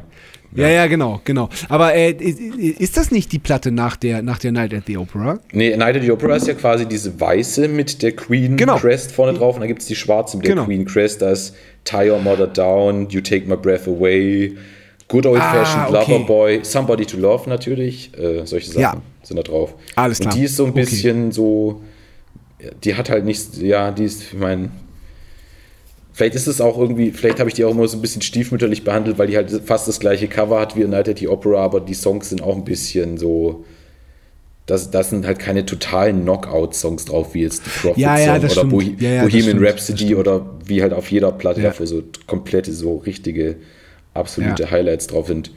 Ist alles so ein bisschen, ja, mehr so. Ich glaube, weil da welches auch ist der Druck dich, weg wäre. welches, welches ist für dich die letzte richtig gute Queen-Platte? Oh, ja, ich, ich liebe Made in Heaven. Ein, also jeder Song darauf killt, auch, auch wenn, wenn, man, wenn man heute weiß, dass die ein totaler Copy- und Paste-Job war. Aber man hört es nicht und man fühlt es auch nicht. Also deswegen Ja. Ma- Made in Heaven. Also ich kann, kann jeder Queen-Platte was abgewinnen. Also ich, ich zähle jetzt mal den Flash Gordon Soundtrack nicht so rein, weil, weil die meisten Tracks sind ja auch meistens eh Nur wie Brian May auf den Synthesizer drückt. Aber sonst, ich finde jede Queen-Platte ähm, super. Meiner Meinung nach gibt es nur einen einzigen schlechten Queen-Song. Also, Na? den Herkö also, und zwar Man on the Prowl von The Works. Der, ist- der Okay. ist absolut kein guter Song. Kennst du den? Boah, ich, bestimmt, aber weiß ich jetzt Man nicht. on the Prowl klingt wirklich so, als, als hätten die das Album schon fertig gehabt und dann hat irgendjemand, irgendein Repräsentant von der Amerika, also sie klingt so, ich weiß nicht, ob das die Story ist, aber er klingt so, als ob Freddie Mercury in 10 Minuten nochmal versucht hat, Crazy Little Thing Called Love nochmal zu schreiben, aber ohne Ah. Ideen und wirklich und so, wirklich so, das ist so die beliebigste Boogie-Woogie-Nummer. Und der Song heißt auch noch Man on the Prowl, wo es halt wirklich auch nur darum geht, hey, ich bin Mann und ich bin spitz. Oh Gott, ja, okay. Und ja. Ähm, Obwohl, da Okay. geht's. la- Lass lass uns doch ein bisschen über die Nerven reden. Wir waren jetzt, wir waren jetzt bei der ersten Platte. Abgelehnt. Erste Tour. Hä? Nein, Joke. Ich habe nur einen Witz gemacht. Zu viel Cola, entschuldige. Ach, Jesus. Erst, genau, erste Platte, erste Tour, man, äh, äh, so, so, so, so äh, kleiner Höhenflug, wenn ich das, das richtig verstanden habe. Ähm, Ja. Wie, wie, wie ging es denn weiter? Nee, also äh, Höhenflug, äh, absolut, das, das der, der Peak von dem Höhenflug und auch, auch eine Zeit, wo, wo auch, wie ich jetzt im Nachhinein erfahren habe, auch die anderen beiden auch nicht so. Ab, dabei war das ja gar, eigentlich nicht so arg krass, aber die anderen beiden hatten dann auch glaube ich, so ein bisschen so diesen Anflug, oh Gott, bin ich jetzt prominent und es war dieser eine Moment, als unsere zweite Platte rauskam und im Spiegelmagazin dann gleich sowas stand so, Fun von die Nerven ist das wichtigste deutschsprachige äh, Album dieses Jahrzehnts oder der letzten, irgend sowas, ich weiß nicht mehr genau den genauen Quote, aber das war und dieser Satz ist dann halt, egal wo wir gespielt haben oder egal wo wir erwähnt waren, immer wieder wiederholt worden und so kam halt Ja. dieser, weiß nicht, ungeachtet der Tatsache, dass wir auch ein extrem grob schlechtiger Live-Act zu der Zeit noch waren, wo auch echt alle möglichen komischen Sachen passiert sind. Äh, ja, wir haben ja auch sau viel Zum Beispiel? also. Was war das Komischste? Wir haben irgendwann mal in, in Rostock auch auf, die, auf die, der Fun-Tour äh, 2014 mal ein Konzert abbrechen müssen, weil das Restaurant nebenan sich beschwert hat, die, die, die Schnitzel auf den Tellern würden hüpfen, wenn wir spielen. Oder wir haben auch, äh, also auch oft, äh, äh, früher äh, hatten wir auch, also vor allem ich am Schlagzeug, ich hatte auch Jahre, jahrelang eigentlich auch nur immer so ein zusammengesuchtes Drumkit irgendwo. Also ich hatte ja die, die, die Snare von dem, von dem Kollegen, von dem ich erzählt habe. Ich habe auf Flohmärkten mir teilweise noch so angerissene Becken einfach gekauft und solche Sachen. Ja. Äh, ja, alles so sch schlechtes Equipment. Ist ziemlich viel Equipment kaputt gegangen und so früher. Ja. Ja. Und wir haben auch nie geprobt. Und, und ganz viel. Das ist eigentlich auch eigentlich die beste Schule so zum, zum Mucke machen, die man haben kann. Wirklich einfach mit einer Band zu spielen, wo alle irgendwie lernen müssen, damit es funktioniert, aufeinander zu achten und einfach intuitiv zu handeln. Und das, das, äh, deswegen sind wir zu dritt auch irgendwie auch eingespielt, wie, also wir untereinander, wie wir sonst egal mit wem wir sonst jemals Musik gemacht haben, halt nicht sind. Also wirklich so, das ist alles so, wenn ich das mache, macht der andere das und es ist einfach so, man muss gar nicht mehr drüber nachdenken. Also Ja. das, ja. Und das ist eigentlich Ja. auch vielleicht auch der Hauptgrund, warum, warum es uns halt immer noch gibt, weil wir einfach alle checken, wie wertvoll das ist und deswegen, ja, das nicht wegschmeißen wollen. Ja, voll. Voll, das hast du sehr schön gesagt. Seid ihr jetzt, äh, seid ihr alle nach Berlin gezogen eigentlich? Ich wohne in Berlin, bin aber auch sehr gerne häufig und gerne in Stuttgart. Ähm, und der Max wohnt in Berlin seit vier, fünf Jahren. Julian ist in Stuttgart geblieben und hat sich da eigentlich auch recht kuschelig gemacht. Ach so, ich, wollte gerade sagen, wo ihr probt, aber äh, probt ihr nach wie vor nicht? Nee, wir proben nicht. Also wir haben jetzt, äh, jetzt die letzten Male, wenn wir für die Touren sowas geprobt haben, aber das waren ja dann auch meistens immer nur so drei, vier Tage, haben wir uns bei Thomas Götz eingezeckt. Ich habe in Berlin hier auch einen Proberaum, aber da waren wir noch nie mit den Nerven. Ähm, ja, Ach, wir okay. hatten früher, wir hatten zu der Zeit, als wir die neue Platte äh, geschrieben haben, hatten wir einen, einen Raum, den Max gleichzeitig als Studio benutzt hat. Okay. Aber ja, wir hatten eine kurze Zeit auch mal in Stuttgart einen richtig geilen Raum, der dann später ein Fitnessstudio äh, umgebaut wurde. Da haben wir Fake mehr oder weniger geschrieben. Ah, okay. Ja. Also ja, erste drei Alben hatten wir nie im Proberaum. Also haben wir vielleicht weniger als fünfmal geprobt. Uns auch echt bei so, muss dir vorstellen, halt in Stuttgart dann im, im Schlafzimmer von Living Goes Lightly uns einfach getroffen. Ja. Und also kennst du Living Goes Lightly? So ein, äh, auch so ein Musiker aus Stuttgart. Nee, kenn ich nicht. Wund wundervoller Typ, großartiger Musiker.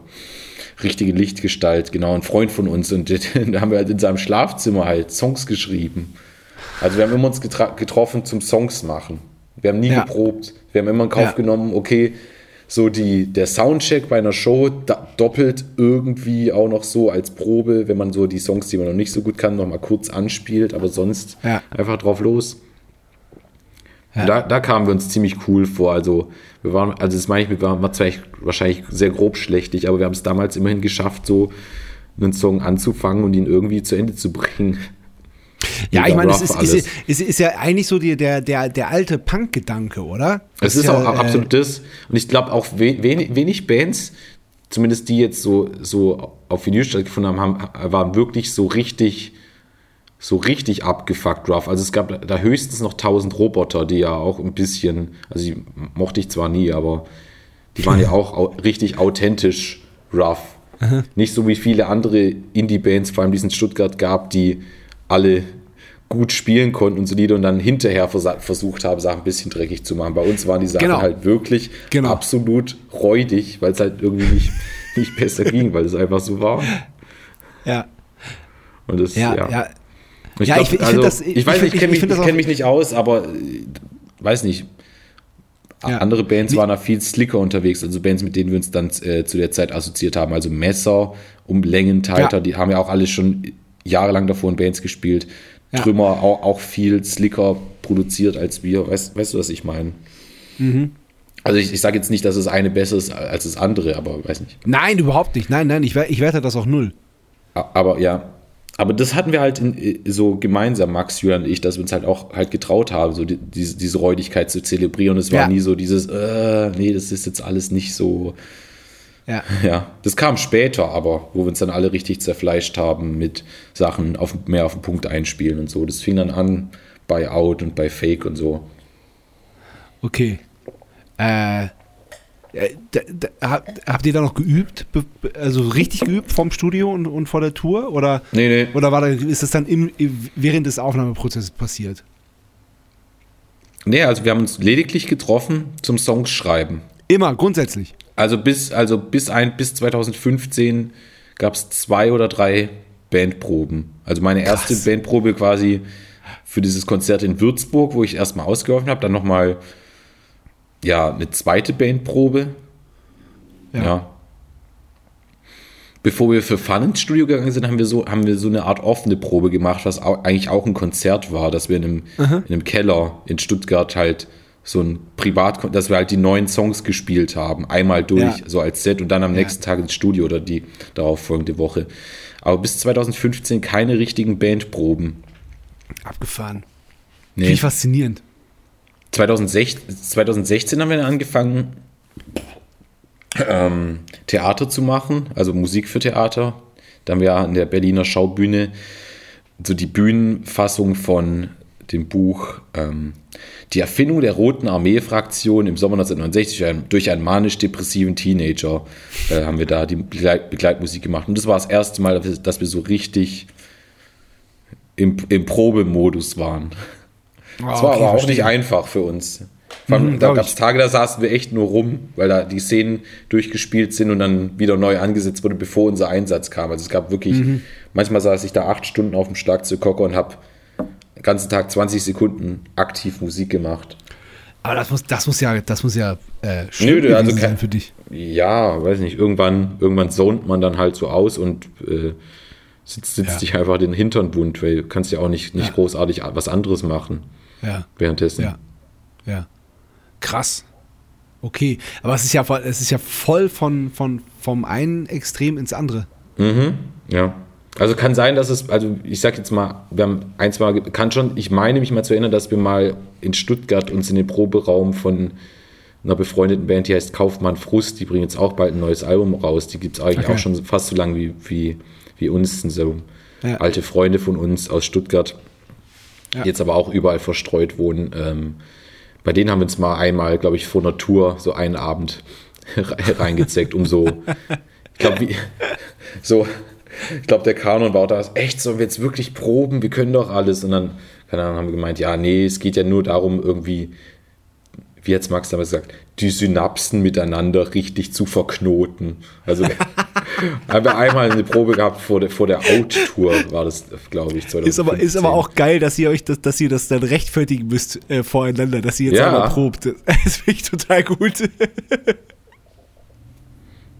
Nee, zum Beispiel für Fake haben wir zwar die Songs gemacht, aber auch bevor wir ins Studio gegangen sind, nicht geprobt und das hat uns dann richtig in den Arsch gebissen und seitdem sind wir eigentlich, sind wir, eine, was das anbelangt, so eine her- herkömmliche Band, die auch probt. Weil da sind wir schon aus Hakana gefahren und mussten halt dann an, an Ort und Stelle wirklich noch in so richtig morbiden 18 Stunden, also gefühlt 18 Stunden langen Ja. Tagen, Sessions und Sachen erarbeiten. Ach, Weil dann krass, schon die ja, eine oder andere Nummer okay. doch ein bisschen ambitionierter gedacht war. Und Ja. Ralf Milberg, der die Platte produziert hat, ist halt auch jemand, wenn, wenn er irgendwo irgendwas sieht, Mhm. lässt er halt auch nicht ab, bis es nicht halt auch wirklich, wirklich on point ist und alles ist, Mhm. was es sein kann.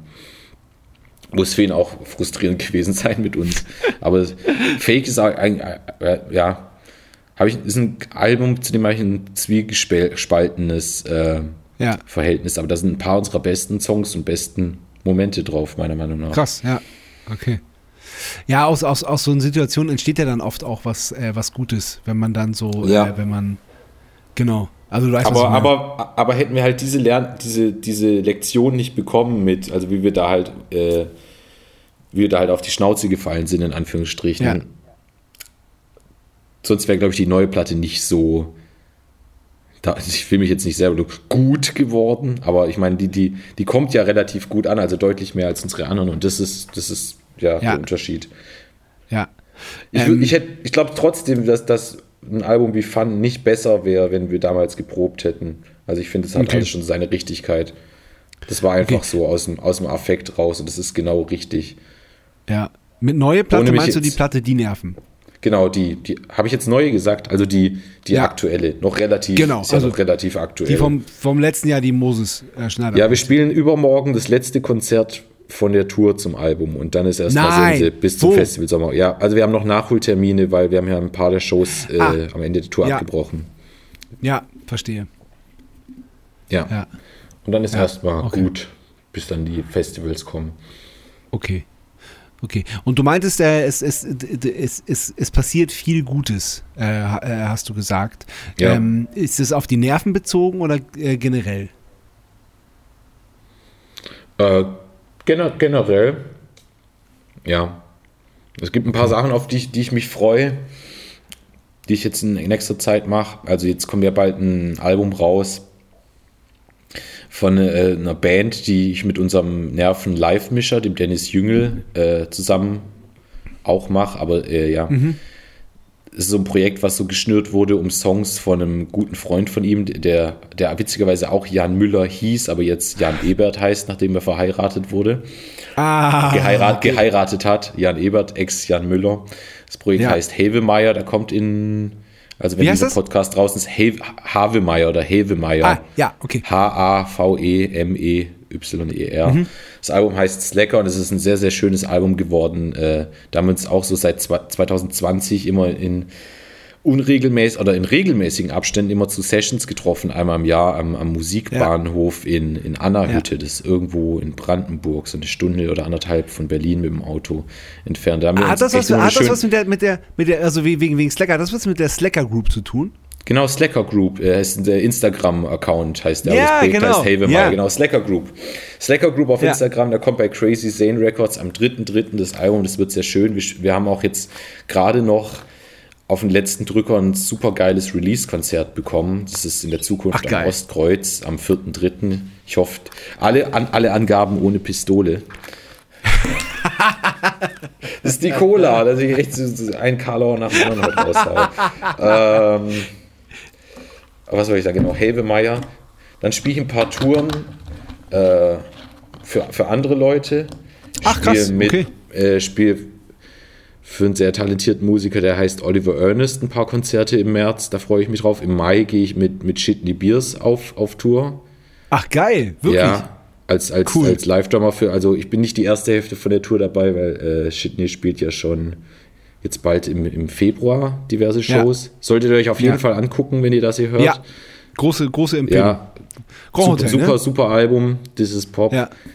Ja. Da freue ich mich drauf. Also Shitney war jetzt auch bei Teilen unserer letzten Tour, auf der aktuellen Tour jetzt als Support mit dabei. Cool. Und ja, jetzt bin ich auch da quasi, spiele ich ein paar, bei ein paar Shows mit im Mai Ja. an den Ja. Drums. Da freue ich, da habe ich echt Bock drauf. Wenn ein schönes Geil. Wetter ist, tolle Songs, nette Leute. Äh, ja. Schön. Genau, und dann kommen halt die ganzen Festivals. Wir spielen jetzt auch beim gefürchteten Rock am Ring. Naja. Ja, wurdet ihr nicht gecancelt? Hahaha. Ha, ha. Nee, das ist voll, voll nett, dass sie uns gefragt haben, ob wir von Pantera einspringen. So. Stimmt. Ja. Irgendjemand, äh, hör mal, Tut mir ir- leid, irgendjemand muss es ja tun. Scherz. Irgendjemand, ja. Da haben die sich gefragt, wenn wir jetzt Pantera nicht haben können, wen können wir denn da noch fragen? Ja, Aber das ist ja auch nerven. so ein Bullshit. Jetzt haben wir ja Five Finger Death Punch auch noch eingeladen, die halt auch so, äh, so, die haben noch so ein, so ein, so ein Video gemacht, wo sie, glaube ich, so Leute, ich habe es nicht gesehen, ich habe nur darüber gelesen, aber so, dass sie auch äh, so tendenziell alle so Trumpisten, Pro-Lifer und Impfverweigerer auch sind und haben, glaube ich, so ein Video gemacht, wo sie so Leuten so die die FFP2-Masken aus dem Gesicht reißen und sich so als Oh nein, Friedenskämpfer wirklich? feiern. Five Finger Death. Oh also das ist, Gott. nur, das ist jetzt nur, Ist das- ich hoffe, ich mache das ja, irgendwie, irgend so was gab es da. Ja, super. Dass sie irgendwie so Ja, auch so Sachen gut. sagen, die so, das sind alles, das ist der neue, das ist so Kommunismus. Maske tragen ist Kommunismus, du weißt schon. Oh, Die sind ey, schon ich, glaube, ich, ich glaube, das war die- 2006, da ging das Gerücht rum, dass Rock am Ring die bösen Onkels bucht als Headliner. Hm? Und dann, äh, 2006 war das, glaube ich. Und dann, äh, wir waren auch gebucht für Rock am Ring und hat, wollten halt natürlich unbedingt spielen. Und dann, äh, dann ging aber Ihr wolltet so ein Raunen unbedingt da- spielen oder nicht Wir wollten unbedingt? Wir wollten natürlich unbedingt Rock am Ring spielen, aber ähm, ja. Wir haben dann eine, äh, äh, ein, äh, eine Erklärung unterschrieben, auch ähm, als Band, die da irgendwie um 13 Uhr auf der kleinen Bühne gespielt hat, ähm, dass wir halt einfach äh, darauf verzichten zu spielen, falls das stimmt, falls die bösen Onkels gebucht werden. Und äh, dachten halt auf einer Seite, ey, wir haben so Bock zu spielen, auf jeden Fall, aber natürlich müssen wir das unterschreiben. Natürlich können wir da nicht spielen, wenn die, wenn die Onkels auf dem, äh, auf dem gleichen Festival spielen. Natürlich geht das nicht. Und es Ja. ist ja dann auch tatsächlich nicht passiert. Aber es war so ein bisschen so, oh Mann, wir haben so Bock, aber geht halt nicht, wenn das, äh, wenn, wenn, wenn, wenn das tatsächlich passiert. Ja. Vielleicht solltest du meinen Pantera-Joke rausschneiden, darum würde ich dich bitten. Vielleicht verstehen das manche falsch. Ich fand, also, habe ja echt viel Metal gehört, aber zum Beispiel Pantera mochte ich schon früher nicht. Also, es war für mich Äh, immer, ich hab- also, ich hab will halt- jetzt niemandem ich hab halt- Unrecht tun, der die Band mag. Also, das ist absolut legitim, glaube ich, äh, Ja. Rein von So. der Musik und von Dimebag Darrells Gitarrenspiel dem was abgewinnen zu können, weil ich kenne extrem viele Leute, also Le- Leute, die auch mega korrekt sind, die halt früher halt abgöttisch Pantera gefeiert haben und so. Ja, also ich, Ich. nicht. Für mich war das immer ein bisschen zu Redneck-mäßig und ich weiß Ah, nicht, okay, ja. ja, ja, nee, ich doch, finde ich, ich fand ich fand's schon richtig geil früher. ich find fucking Hostile ist ein ganz, ganz cooler Song. So, Ja. der, der geht halt nach vorne Ja. so als, als so ein bisschen Ja. Hardcore-Punk-mäßigen. Ja. Den, ja. aber, ja, weiß nicht. Da höre ich lieber Def Leppard und so, weißt du. Ja, ja, verstehe ich. Ähm, genau. Ja, also, äh, ich bin durch, langsam. Bist du echt Vielen Dank. durch? Wir haben gar nicht so viel übers Trommeln geredet. Ich glaube, beim letzten Mal ging es echt mehr so ums, ums Drumming. Naja. Ja, aber ich, darum geht es mir nicht. Es geht mir darum, äh, den, den Menschen hinter dem Schlagzeug kennenzulernen. Darum ja. geht's mir. Aber hättest du mich morgen interviewt, wäre ich anders drauf gewesen. Ich weiß nicht. Ja, du warst doch letztes Mal anders drauf. Aber ich, äh, ich, ich habe das ich- sehr genossen heute. Heute fandest du es gut. Ich glaube, beim letzten Mal haben wir schon noch ein bisschen, hatten wir mehr so, so richtige Aha-Momente. Und heute war alles so ein bisschen Nee, nee, random. nee, das, das, das, das habe ich anders in Erinnerung. Also was, was äh, an, letztes, letztes Mal hatten wir so, so, so Unterbrechungen. Da war das Internet Ja. nicht so gut und das hat ja da auch alles technisch, technisch nicht, nicht hingehauen. Und das, deswegen hatte ich das Gefühl, dass, dass, dass, dass das Gespräch gar nicht so richtig in den Fluss gekommen äh, ist. Das war heute ganz Nee. anders, finde ich. ich hatte dann mehr Bedenkzeit, so mich, mich, mir, mir, mir, Antworten, die irgendwie bedeutsam klingen, au- auszudenken in der Zeit, anstatt irgendwie so zu sagen, äh, ja. in Frankreich habe ich letztens Ja. einen Döner gegessen. Ey, aber das fand ich super. ja, ja. Ich Ja, liebe das. ähm, La, lass, lass, uns, lass uns schnell noch eine offizielle Verabschiedung machen und dann, dann kann gern. ich das da hinten, hinten dran Hey, ich hatte heute eine gute Ähm, Zeit. Also es war, also ich, Ich auch, absolut. Besser kann man eigentlich einen Abend irgendwie nicht verbringen, wenn man drin bleibt. Also es macht also echt Ja, eigentlich immer Bock ich- dir bin- über Musik zu Ja. reden und so. Bin ich dir auch sehr dankbar, weil mein Tag heute wirklich einfach, einfach nur Stress war. Das war nur Oh, stressig. Ich hatte okay, echt einen freut mich. Scheißtag. Also es Und freut mich, dass ich dir jetzt, dass ich dich auf andere Gedanken bringen konnte, nicht, dass der Tag so scheiße war. Und vielen Dank dafür. Das äh, fand ich sehr gut. Äh, Ja, ich ich, meine, wir hoffe, wir sehen uns bald und, und können. Ja, wir haben jetzt, äh, gut zwei Stunden gesammelt. Da kommen Zwei noch zwei Stunden. Pinkelpausen raus, aber. Ja. ähm, ja, ey, und dann, äh, wenn wir uns das nächste Mal sehen, dann nerden wir richtig ab über Queen. Habe ich Bock drauf. Yps, ja, auf jeden Fall. Und dann kommt, dann kommt der, dann, dann kommt der, der Queen Podcast. Ja, Beim letzten Mal habe ich auch noch erzählt, stimmt, das kann ich noch abschließend erzählen, aber das, das Ja. schönste Kompliment, was ich jemals gekriegt habe, war, als wir mal in der Manufaktur in Schorndorf gespielt haben. Da war dann Stagehand, der dann auch noch so, so, weiß ich, 1 Uhr, 1 Uhr nachts oder äh, relativ spät, so als alles, eigentlich alles schon abgebaut war, noch so ein paar Kabel zusammengewickelt hat und dann nicht mal direkt mit mir gesprochen hat, aber er hat so vor sich hingemurmelt und aber hat trotzdem mit mir gesprochen, also hat so, so gesagt, so, ja, also so wie du heute gespielt hast, ich habe 1978 mal Queen in der Olympiahalle in München gesehen. Das hat mich irgendwie, so wie du gespielt hast, hast mich irgendwie dran erinnert. Ich dachte so, oh mein Gott. also der, der wusste ja toll. nicht, dass ich Queen-Fan bin, aber das ist halt, Ja. Queen ist so krass Ja, aber er in meiner gespürt. Er hat's gefühlt. Queen und so, äh, so einfach wie die Genres gewechselt haben und auch, auch wie dynamisch die Band auch war. Ja. Also vor allem auch den Ja. ersten vier Alben, also auch in dieses zart, hart, laut, leise, alles Ja. halt. Ja. Und die ganzen, ach Gott, ich, ich verhaspel mich. Aber das ist so krass in in meiner musikalischen DNA als Musiker und als Drummer vor allem. Und dass es so, so jemandem so ganz casual aufgefallen ist, so ohne, Ja. ich weiß nicht. Das hat mir echt wahnsinnig viel bedeutet hier. Toll. Wollte ich noch, noch schönes, erzählen, schön, schönes, schönes Schlusswort, Kevin. Sehr, Auf sehr jeden schön. Fall. Also, Queen ist vielen einfach Dank. geil. Ja, hey. Bis bald. Äh, okay, cool. Äh, vielen Dank, Tschüss. Sascha. Ich wünsche dir noch einen schönen Abend. Bis bald. Ciao. Das war Bum Zack. Bis zum nächsten Mal.